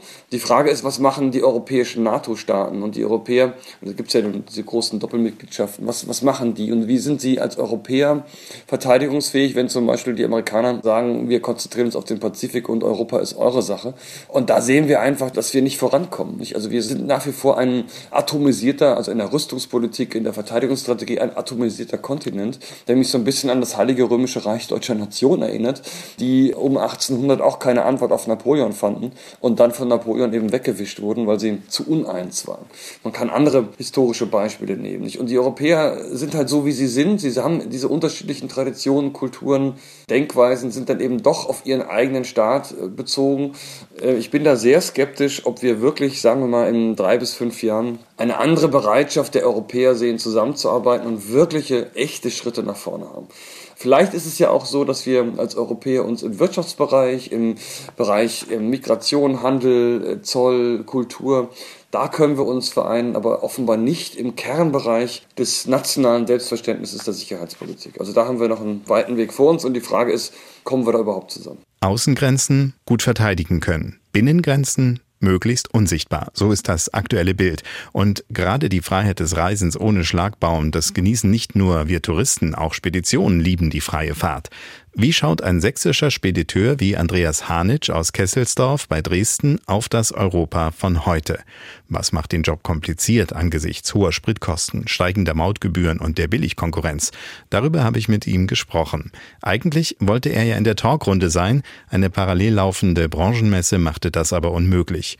Und ehe wir die Problemfelder besprochen haben, wollte ich von ihm erstmal wissen, ob er nach dem Mauerfall auch als Trucker unterwegs war. Also ich habe einen Führerschein und ich kann auch fahren und zum Anfang war das die große freie Welt, die große weite Welt vor allen Dingen, die man damit erleben konnte und das habe ich natürlich schon mal eine Zeit lang mitgenossen. Also ich hab, bin da schon die ein oder andere Tour mal gefahren, aber habe mich dann später eben stark darauf konzentriert, die kaufmännischen Prozesse in die Hand zu nehmen. Ja, kommen wir nochmal zurück auf diese Zeit. War das, äh, mhm. äh, wenn das die Familie schon so lange hat, ist das dann eigentlich für ein Kind noch ein Traum? Traum, sowas zu machen? Oder will man eigentlich dann doch lieber Kosmonaut werden oder Lokführer oder sowas? Bei mir ist es tatsächlich so gewesen, es gab nichts anderes. Also ich kann Ihnen nicht sagen, ob ich ein guter Bäcker bin oder vielleicht äh, super mit Holz umgehen kann. Für mich gab es immer bloß Spedition. Okay. Und wenn wir nochmal so den Rückspiegel anschalten, die Spedition ist also jetzt so an die 100 Jahre so grob, ne? Dann haben Sie ja doch einige Zeitenwenden auch mit dem Unternehmen mitgemacht. Wenn wir uns mal nur in die Zeit der DDR zurückbeamen, da war das ja noch äh, wirklich so ein Traum, dass man sagt, man kann mit so einem LKW unter Umständen über die Grenzen. Ich glaube, nicht nur ich äh, haben damals so Manfred Krug gesehen in, mhm. äh, Film und gesagt, oh, wenn ich groß bin, so also Truckerfahrer wäre ja nicht schlecht, da mhm. kommt man auch mal in Gegenden, in denen die anderen nicht so kommen. War das dann auch schon so, dass Menschen, die äh, auf solchen Böcken saßen und äh, den Lenker in der Hand hatten, dass das auch eine Motivation war, zu sagen, wir erleben jetzt so ein europäisches Bild, wir sind mal in Italien, sind mal in Spanien vielleicht? Naja, wir durften als äh, privatwirtschaftliches Unternehmen durften wir gar nicht ins Ausland fahren. Wir durften auch keine Kontakte pflegen ins Ausland. Also das wurde ganz, ganz streng limitiert. Und von der Seite her kann ich von unseren Fahrern tatsächlich nicht davon sprechen, dass die ins Ausland fahren konnten oder die großen Träume dort äh, verwirklichen konnten. Mhm. Wir hatten ja auch, also ich kann ja nur von dem Ende der DDR-Zeit letzten Endes sprechen. Ich bin 1976 geboren. Also von der Seite her kann ich vielleicht so ab den 80er Jahren irgendwann mal was mit dazu erzählen. Wenn ich jetzt richtig mitgerechnet habe, waren Sie ja damals gerade Teenager, als äh, ja, die Mauer fiel. Und diese Zeit haben Sie dann also erlebt als jemand, der sich so beruflich vielleicht die ersten Orientierungen so im Kopf zurechtschiebt schiebt und dann erlebt, wie der Vater da äh, plötzlich Möglichkeiten hatte, ne? wahrscheinlich. Ja, ja. Also Sie müssen sich das vorstellen, ne? Ein Hinterhof würde man heute sagen, da war die Garage drin ne? und äh, dort passten so fünf LKWs hin. Ne? Und äh, das war so groß, der, der ganze Schatz, der immer wieder aufgebaut wurde und irgendwie fit gehalten wurde. Und dann ging das plötzlich los und dann konnte man mit MAN und Mercedes äh, so die ersten Schritte wagen, aber man hatte ja gar kein Geld dafür. Ne? Das war so. Und deswegen eben musste es unbedingt mit Gebrauchten losgehen. Nur mal kurz, damit wir einen Vergleich haben. Damals also fünf, die gerade so am Leben gehalten wurden. Mhm. Wie groß ist der Fuhrpark jetzt ungefähr? Ja, wir haben jetzt ähm, 120 schwere LKWs, 220 Mitarbeiter also da hat sich ist, was verändert. Ist ein bisschen eine andere Dimension. Ja. Eckhaus geht nicht mehr. Mittlerweile ist es im Gewerbegebiet eine große Anlage geworden. Ja, wir wollen ja nochmal auf diesen europäischen Gedanken kommen. Das funktioniert ja jetzt heutzutage. Nun weiß ich, dass Sie hauptsächlich natürlich eher im Nahumfeld unterwegs sind und diese Europatouren sind eher so die Ausnahme innerhalb der Spedition. Aber Sie kennen es natürlich auch, wie es in der Branche läuft, wie die anderen so sagen. Ist das jetzt äh, heile Welt oder wo sind die Probleme gerade? Dass wir sagen, wir dürfen zwar durch Europa relativ gut fahren, wir haben die Mautanlagen und so weiter weiter, das ist natürlich alles geregelt, aber ansonsten ist ja eigentlich grenzenloses also transportieren. Man, man, gerade in unserem Gewerbe merkt man das ganz, ganz deutlich, dass Europa als Marktplatz tatsächlich gebraucht wird und dass Europa als Marktplatz wichtig für uns geworden ist. Es hat extrem viel erleichtert. Das ist wirklich für den einzelnen Anwender, für unsere Kraftfahrer beispielsweise oder auch für meine Disponenten, die das planen. Es ist wie ein nationaler Transport, kann man sagen. Also es gibt diese Grenze gefühlt nicht. Ne? Mhm. Wenn man jetzt mal die Straßenbenutzungsgebühren mal außen vor lässt oder vielleicht die ein oder andere Besonderheit in den einzelnen Ländern, die tatsächlich sind, auch von, von anderer Rechtsformen und so weiter und so fort, dann ist das eine, eine Anpassung, aber im Grunde genommen ist es grenzenloses Fahren Europa. Okay, aber nicht äh, grenzenlos glücklich wahrscheinlich, denn es gibt ja andere Probleme. Können Sie mal kurz umreißen, wie auch dieses Europa die Arbeit manchmal auch nicht nur erleichtert, sondern vielleicht auch ein kleines bisschen schwieriger macht? Naja, der europäische Gedanke hört natürlich an der Stelle auf, wo Deutschland ein sehr bürokratisches und exaktes Land ist, wo also alles in irgendeiner Art und Weise ganz, ganz deutlich reglementiert ist. Und dann spreche ich nur Dinge ein wie Mindestlohn, die da eben angepasst wurden. Und das ist eines der größten Probleme, die wir in Europa haben. Das Thema Lohndumping, was in Ostblockländern sehr wohl funktioniert und sehr wohl angewandt wird und in Deutschland halt streng äh, kontrolliert wird und verfolgt wird. Und damit ist dieser Wettbewerbsgedanke, der vorher klar definiert war und für alle Länder aufgestellt werden sollte, ist für uns so in, in dem europäischen Kontext nicht mehr ersichtlich. Ist eine ganz einfache Rechnung. Wir sind hier an der tschechisch-polnischen Grenze und könnten sehr wohl genügend Geschäfte machen, die also Richtung Prag oder Richtung Breslau gehen. Wir können diese Geschäfte nicht abbilden, weil es halt Unternehmen gibt aus anderen Ländern, die also zu völlig anderen Lohnkosten fahren und demzufolge Preise anbieten, die wir tatsächlich noch nicht mehr zum Selbstkostenpreis darstellen könnten. Hm. Und ist das Recht oder äh, machen die da was Illegales oder ist es doch so, dass diese unterschiedlichen Fallhöhen in unterschiedlichen Ländern automatisch dazu führen? Das ist relativ einfach, weil die wollen überleben. Ja. Das ist Überlebensinstinkt bei denen. Und die Länder haben halt Mittel und Wege gefunden, dass Dinge, die selbst hier kontrolliert werden oder in deren Ländern kontrolliert werden, eben unter den Tisch fallen und oder eben mit einer Strafzahlung abgehen, die eben vorher mit einkalkuliert ist. Und damit werden, werden ganz klar rechtliche Dinge, die in der EU geregelt sind, umgangen. Ne? Also sowas, das Thema äh, Ad-Hoc-Lohn zum Beispiel. Ne? Also wir kennen das ja, dass da also auf Kilometergeld oder auf Tonnage oder sowas eben der Fahrer bezahlt wird und das ist verboten. Ach so, also nicht nach einem Stundensatz, genau. sondern einfach so, ah, ich kenne sowas aus dem Bereich äh, der Hotellerie, dass da auch eben zum Beispiel Reinigungskräfte eben nach Zimmer bezahlt werden und nicht Oder nach Taxifahrer früher. Ja? Taxifahrer war ja auch ein typisches Thema, wo Taxifahrer eben nach den Fahrten bezahlt wurden, ne? also, ja. also am Umsatz beteiligt waren. Okay, und das sind dann sozusagen Schlupflöcher, die dann genutzt werden oder noch ein paar Richtig. andere Beispiele, wo Sie auch sagen, da wissen wir ganz genau, wenn unsere Leute mit anderen auf dem Rastplatz stehen, wissen die genau, dass die wieder sagen, hm, die haben das jetzt wieder nur hingekriegt, weil. Also das geht natürlich weiter, dass dann eben Manipulationen an den Fahrzeugen vorgenommen werden. Ne? Also die Abgasnormen sind ja geregelt europäisch und wenn eben diese Zusatzstoffe, die dazu mitgebraucht werden, wie zum Beispiel AdBlue, der Harnstoff, der gebraucht wird, um eben das entsprechend zu binden, die Schadstoffe, wenn das System halt ausgeschalten wird und die Fahrzeuge dann ohne das fahren, haben die also noch viel, viel schlechtere Normen nochmal. Ne? Und die Fahrer machen das halt einfach äh, aus Überlebenszweck. Ne? Weil der Spediteur daheim sagt, du schaltest das aus, du musst genau, günstiger genau, unterwegs genau. sein. Hm, okay. Wenn Sie so eine Entwicklung anschauen, wie gesagt, Unternehmen hat jetzt schon eine lange Tradition, haben Sie das Gefühl, sukzessive, es wird dennoch alles nach und nach besser oder merken Sie, dass wir vielleicht gerade so auf so einem Punkt sind, wo auch Dinge sich nicht so richtig in die positive Seite entwickeln? Naja, also die Technik wird halt immer besser. Und dort, wo Technik ansetzt und Technik sozusagen manipulationsfrei nur zum Einsatz kommen kann, dann etabliert sich es halt auch genauso in den, in den Ländern, wo halt grundsätzlich vorher die Manipulation stattgefunden hat. Allerdings ist der Überlebensgedanke und tatsächlich die soziale Absicherung in den Ländern nach wie vor noch so schlecht. Also ich rede jetzt äh, nie unbedingt von Polen, sondern ich rede eher von Bulgarien oder eben neue Länder, die vielleicht demnächst dazukommen. Ne? Auch Griechenland zum Beispiel als weit entferntes, die sind halt, die sind halt von der Mentalität her anders eingestellt. Die mhm. suchen halt die Umwege. Ne? Die sind ganz bewusst auf diesem Weg unterwegs. Das gehört dort fast zur Kultur mit dazu. Eben nicht den geradlinigen Weg zu gehen, so wie der Deutsche das vorgegeben kriegt. Cleverer sein als die anderen. Sondern, sozusagen. sondern genau, genau, mhm. genau. Und da wird eben ein Weg genommen drumherum. Ne? Okay. Nehmen wir jetzt mal an, alle würden sich an alle Regeln halten, dann hätten wir ja schon mal erstmal einen guten Stand. Würden Sie dann aber sagen, das Speditionswesen insgesamt hat äh, eine gute Aussicht? Denn wir brauchen es im Moment ja alle. Wir sind ja darauf angewiesen, dass Waren von links nach rechts, von Nord nach Süd transportiert werden und möglichst am nächsten Tag da sind. Äh, was müsste sich aus Ihrer Sicht ändern, damit wir da vielleicht auf einen guten Zweig kommen, wo eben diese Ellenbogenmentalität vielleicht auch gar nicht mehr nötig ist? Sind wir Verbraucher schuld? Müssten wir einfach sagen, drei Tage bis zum Liefern reicht uns auch?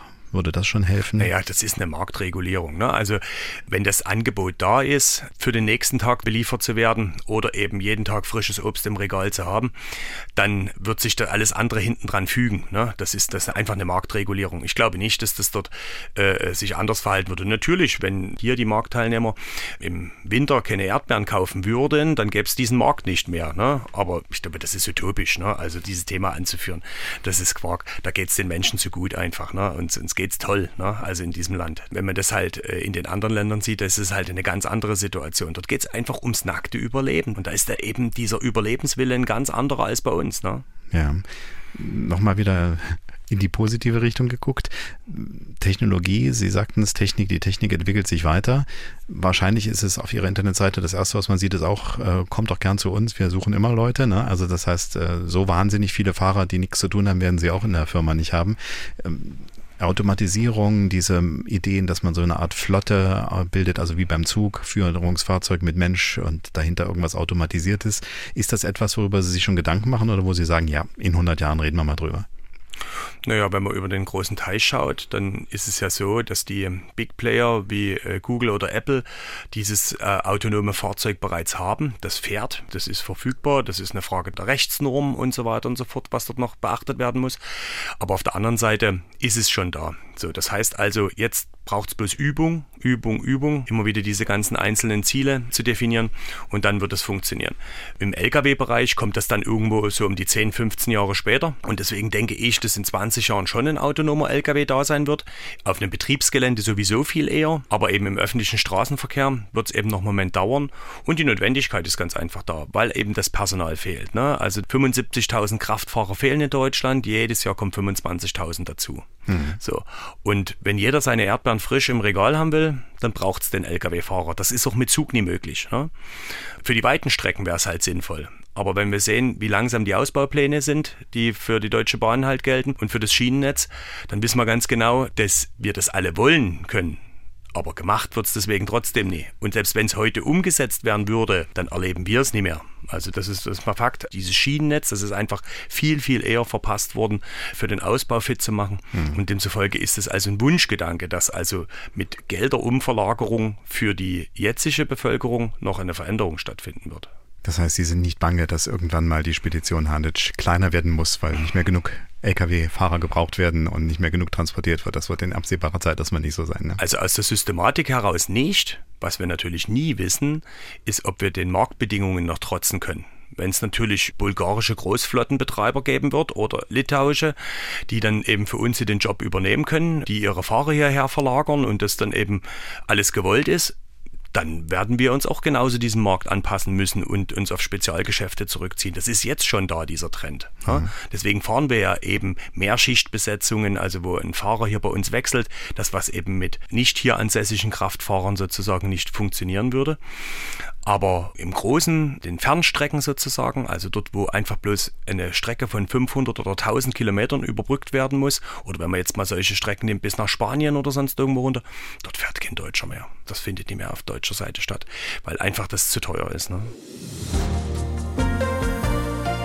Sie hören dienstags direkt den Podcast von MDR Sachsen. Die Flagge der EU mit ihren zwölf Sternen soll Vielfalt und Zusammenhalt zugleich symbolisieren. Kulturelle Vielfalt leben und Menschen zusammenführen ist ein Anliegen der Leipzigerin und Wahlitalienerin Christina Schmidt.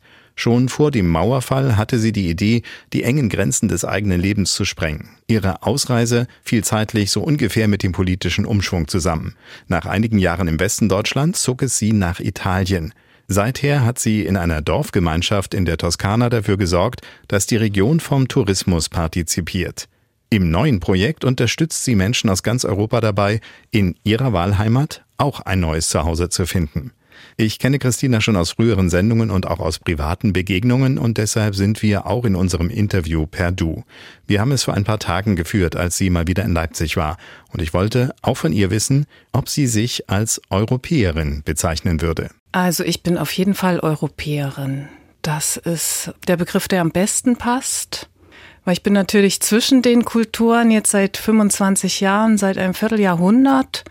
Und manchmal fühle ich mich nicht so richtig Fisch und nicht Fleisch, aber dadurch, dass ich einfach immer positiv denken möchte, passt der Begriff Europäerin schon am besten. Das ist schön. Ja. Und abgesehen von diesem, ich bin nicht ganz das eine, nicht ganz das andere, was verbindest du mit Europäerin dann noch? Also ist es irgendwie äh, nur die Verortung, die geografische oder ist es doch schon mehr? Hat es auch irgendeine andere Bedeutung für dich? Also ich verbinde damit vor allen Dingen Menschen zusammenzuführen, zu verbinden, dass diese Begriffe auch nicht mehr so ins Gewicht fallen, ja, Deutsch oder Italienisch oder was weiß ich was für eine Kultur auch. Wobei es die kulturellen Unterschiede einfach gibt. Die kann man auch nicht leugnen. Die merke ich auch nach 25 Jahren Italien immer noch. Also ich bin deutsch, ich liebe Italien und das Ganze miteinander zu vereinen und da auch andere Menschen hineinzugewinnen, das sehe ich eigentlich so als meine Aufgabe. Nun kennen wir uns ja schon eine ganze Weile und ich muss sagen, also ich merke schon viel Italienisches an dir. Also einfach, dass man, Probleme kommen ja immer mal irgendwo auf, aber diese Grundhaltung zu sagen, ah, oh, das ist ein Problem und das gucken wir uns jetzt mal an und dann lösen wir das irgendwie. Also so eine gewisse hm. Entspanntheit ist doch da, oder? Die ist auf jeden Fall da, die braucht man auch, sonst wird man in Italien wahnsinnig. Abgesehen davon bin ich ein Mensch, der einfach, wenn ein Problem auftaucht, früher bin ich auch in Panik verfallen, mittlerweile schaue ich mir das relativ mit so viel Abstand wie möglich an und sage, okay, ein Problem, wo ist die Lösung? Und die ist dann meistens auch irgendwie in Sicht. In Italien ist alles doch sehr chaotisch und da muss man sehr schnell überlegen, wie geht man mit einer Situation um. Ja. Und dann heißt es einfach Lösung suchen und finden. Resilienz ist ja auch so ein neues, modernes ja, Wort. Das ja. braucht man dann wahrscheinlich auch, dass man sagt, ja, also ich halte es erstmal aus und dann gucke ich mal, wie es weitergeht. Ganz genau, ganz genau. Das muss man auch in den letzten Jahren nochmal lernen. Das haben wir wir sowieso, äh, ich bin ja aus Leipzig, haben wir sowieso gelernt und das ist was ganz, ganz Wichtiges, auf jeden Fall. Du spielst ja. jetzt auf die deutsche Veränderung vor ja. ein paar Jahrzehnten an. Ne? Also genau, das haben wir ja auch schon ein paar Jahrzehnte, ja. ja. ja. Und äh, ja, es gibt ja auch Stimmen, die sagen, was sich in Europa gerade so tut oder beziehungsweise wie der Blick auf die Welt sich gewandelt hat, ist für Menschen, die unsere Sozialisation haben, äh, vielleicht sogar einfacher zu ertragen, weil wir eben schon mal erlebt haben, dass sich Dinge ändern können, dass irgendwas nicht, äh, dass fragil wird. Verändert? Das fand ich absolut spannend, auch in der Corona-Zeit. Mein Leben hat sich ja dreimal kolossal geändert und bei der dritten Veränderung fand ich das jetzt, ja, war auch wieder so eher so, okay, was ist das jetzt wieder? Das kann eigentlich gar nicht sein, aber es ist da, schauen wir mal, was wir damit machen. Ne? Das, denke ich, ist schon äh, was, was uns sehr geprägt hat und was auch sehr mhm. wichtig ist, ja. Jetzt ja. hast du es angedeutet, jetzt müssen wir es ganz kurz wenigstens zusammenfassen. Was waren diese drei Veränderungen? Also einmal hat es dich aus Leipzig nach Italien getrieben. Das liegt jetzt schon Jahrzehnte mittlerweile zurück. Du sagtest, das ist ungefähr 25 Jahre. Mhm. Naja, das erste war, ähm, ich hatte ja vor der Wende noch einen Ausreiseantrag gestellt. Das war die erste Veränderung. Ja, also doch den äh, Sprung zu wagen in ein anderes Land, in ein anderes Gesellschaftssystem dann in Italien ganz neu anzufangen. Du kennst ja ein bisschen meine Geschichte, wirklich von Null anzufangen. Ja, und dann nochmal die Corona-Zeit, wo wirklich von einem Tag auf den anderen auch gar nicht klar war, äh, wo geht das hin, was passiert da gerade mit uns. Ne? Ja, wo auch ja. Geschäftsmodelle plötzlich äh, Absolut, wegbrechen. Ja. Ne? Also ja. dein erstes berufliches Leben in Italien war ja mehr oder weniger so eine Art Netzwerk zu gründen, um den Tourismus in der Region, in der du bist, anzukurbeln, obwohl das gar nicht deine ursprüngliche mhm. Profession war. Dann ging es mal so in die Immobilienseite hinein und äh, jetzt gibt's ein Projekt, deswegen habe ich dich auch angesprochen, wo du ja auch mehr oder weniger europäische Menschen in einem schönen Landstrich zusammenbringst und denen eine Möglichkeit bietest, ja, ja nochmal sehr, anders zusammenzuleben. Ne? Sehr spannende Entwicklung. Und ich habe 20 Jahre mit Ferienwohnungen zu tun gehabt und Tourismusprojekten, habe da wirklich in meinem Dorf sehr, sehr viel bewegt, in Lari in der Toskana. Und dann kam Corona und der Tourismus brach von einem Tag auf den anderen komplett zusammen.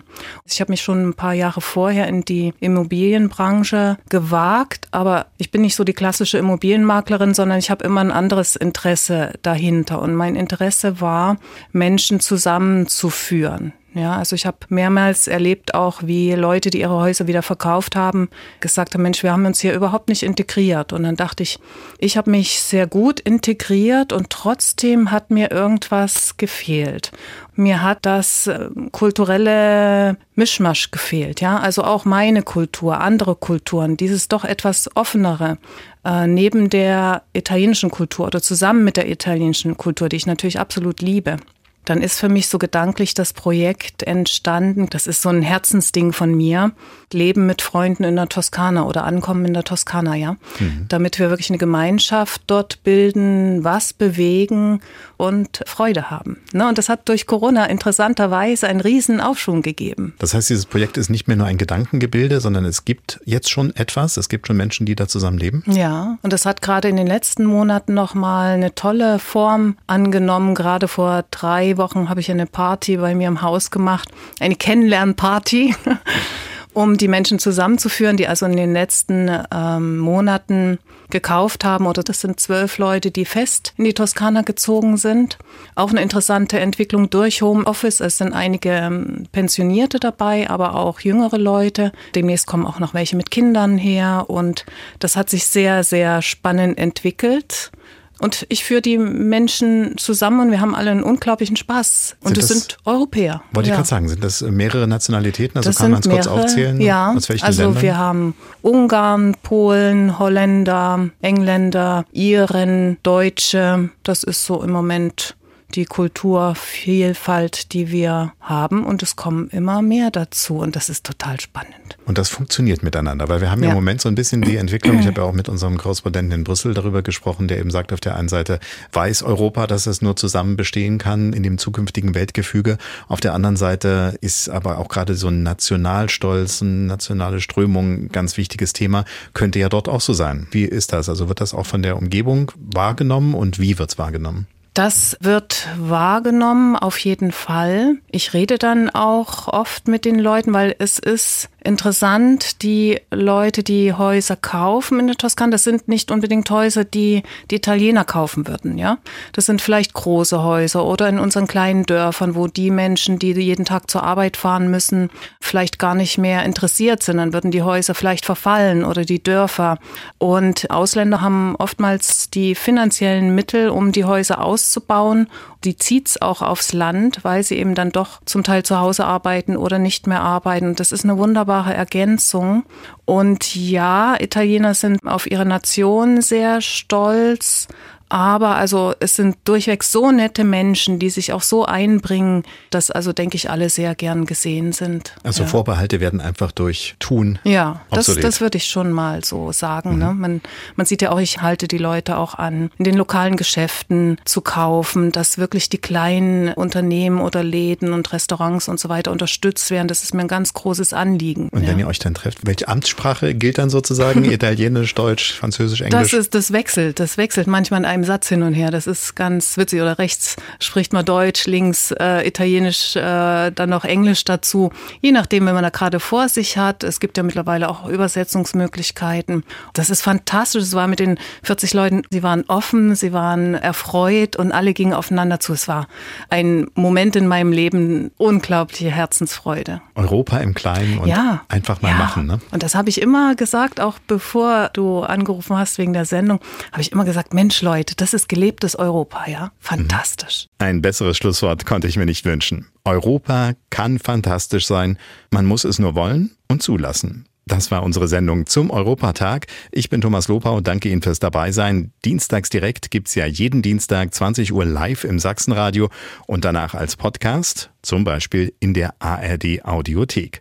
Und dort, in der ARD Audiothek, finden Sie auch noch mehr Angebote zu unserem heutigen Thema, zum Beispiel Denk ich an Europa von den Kollegen von BDR 5.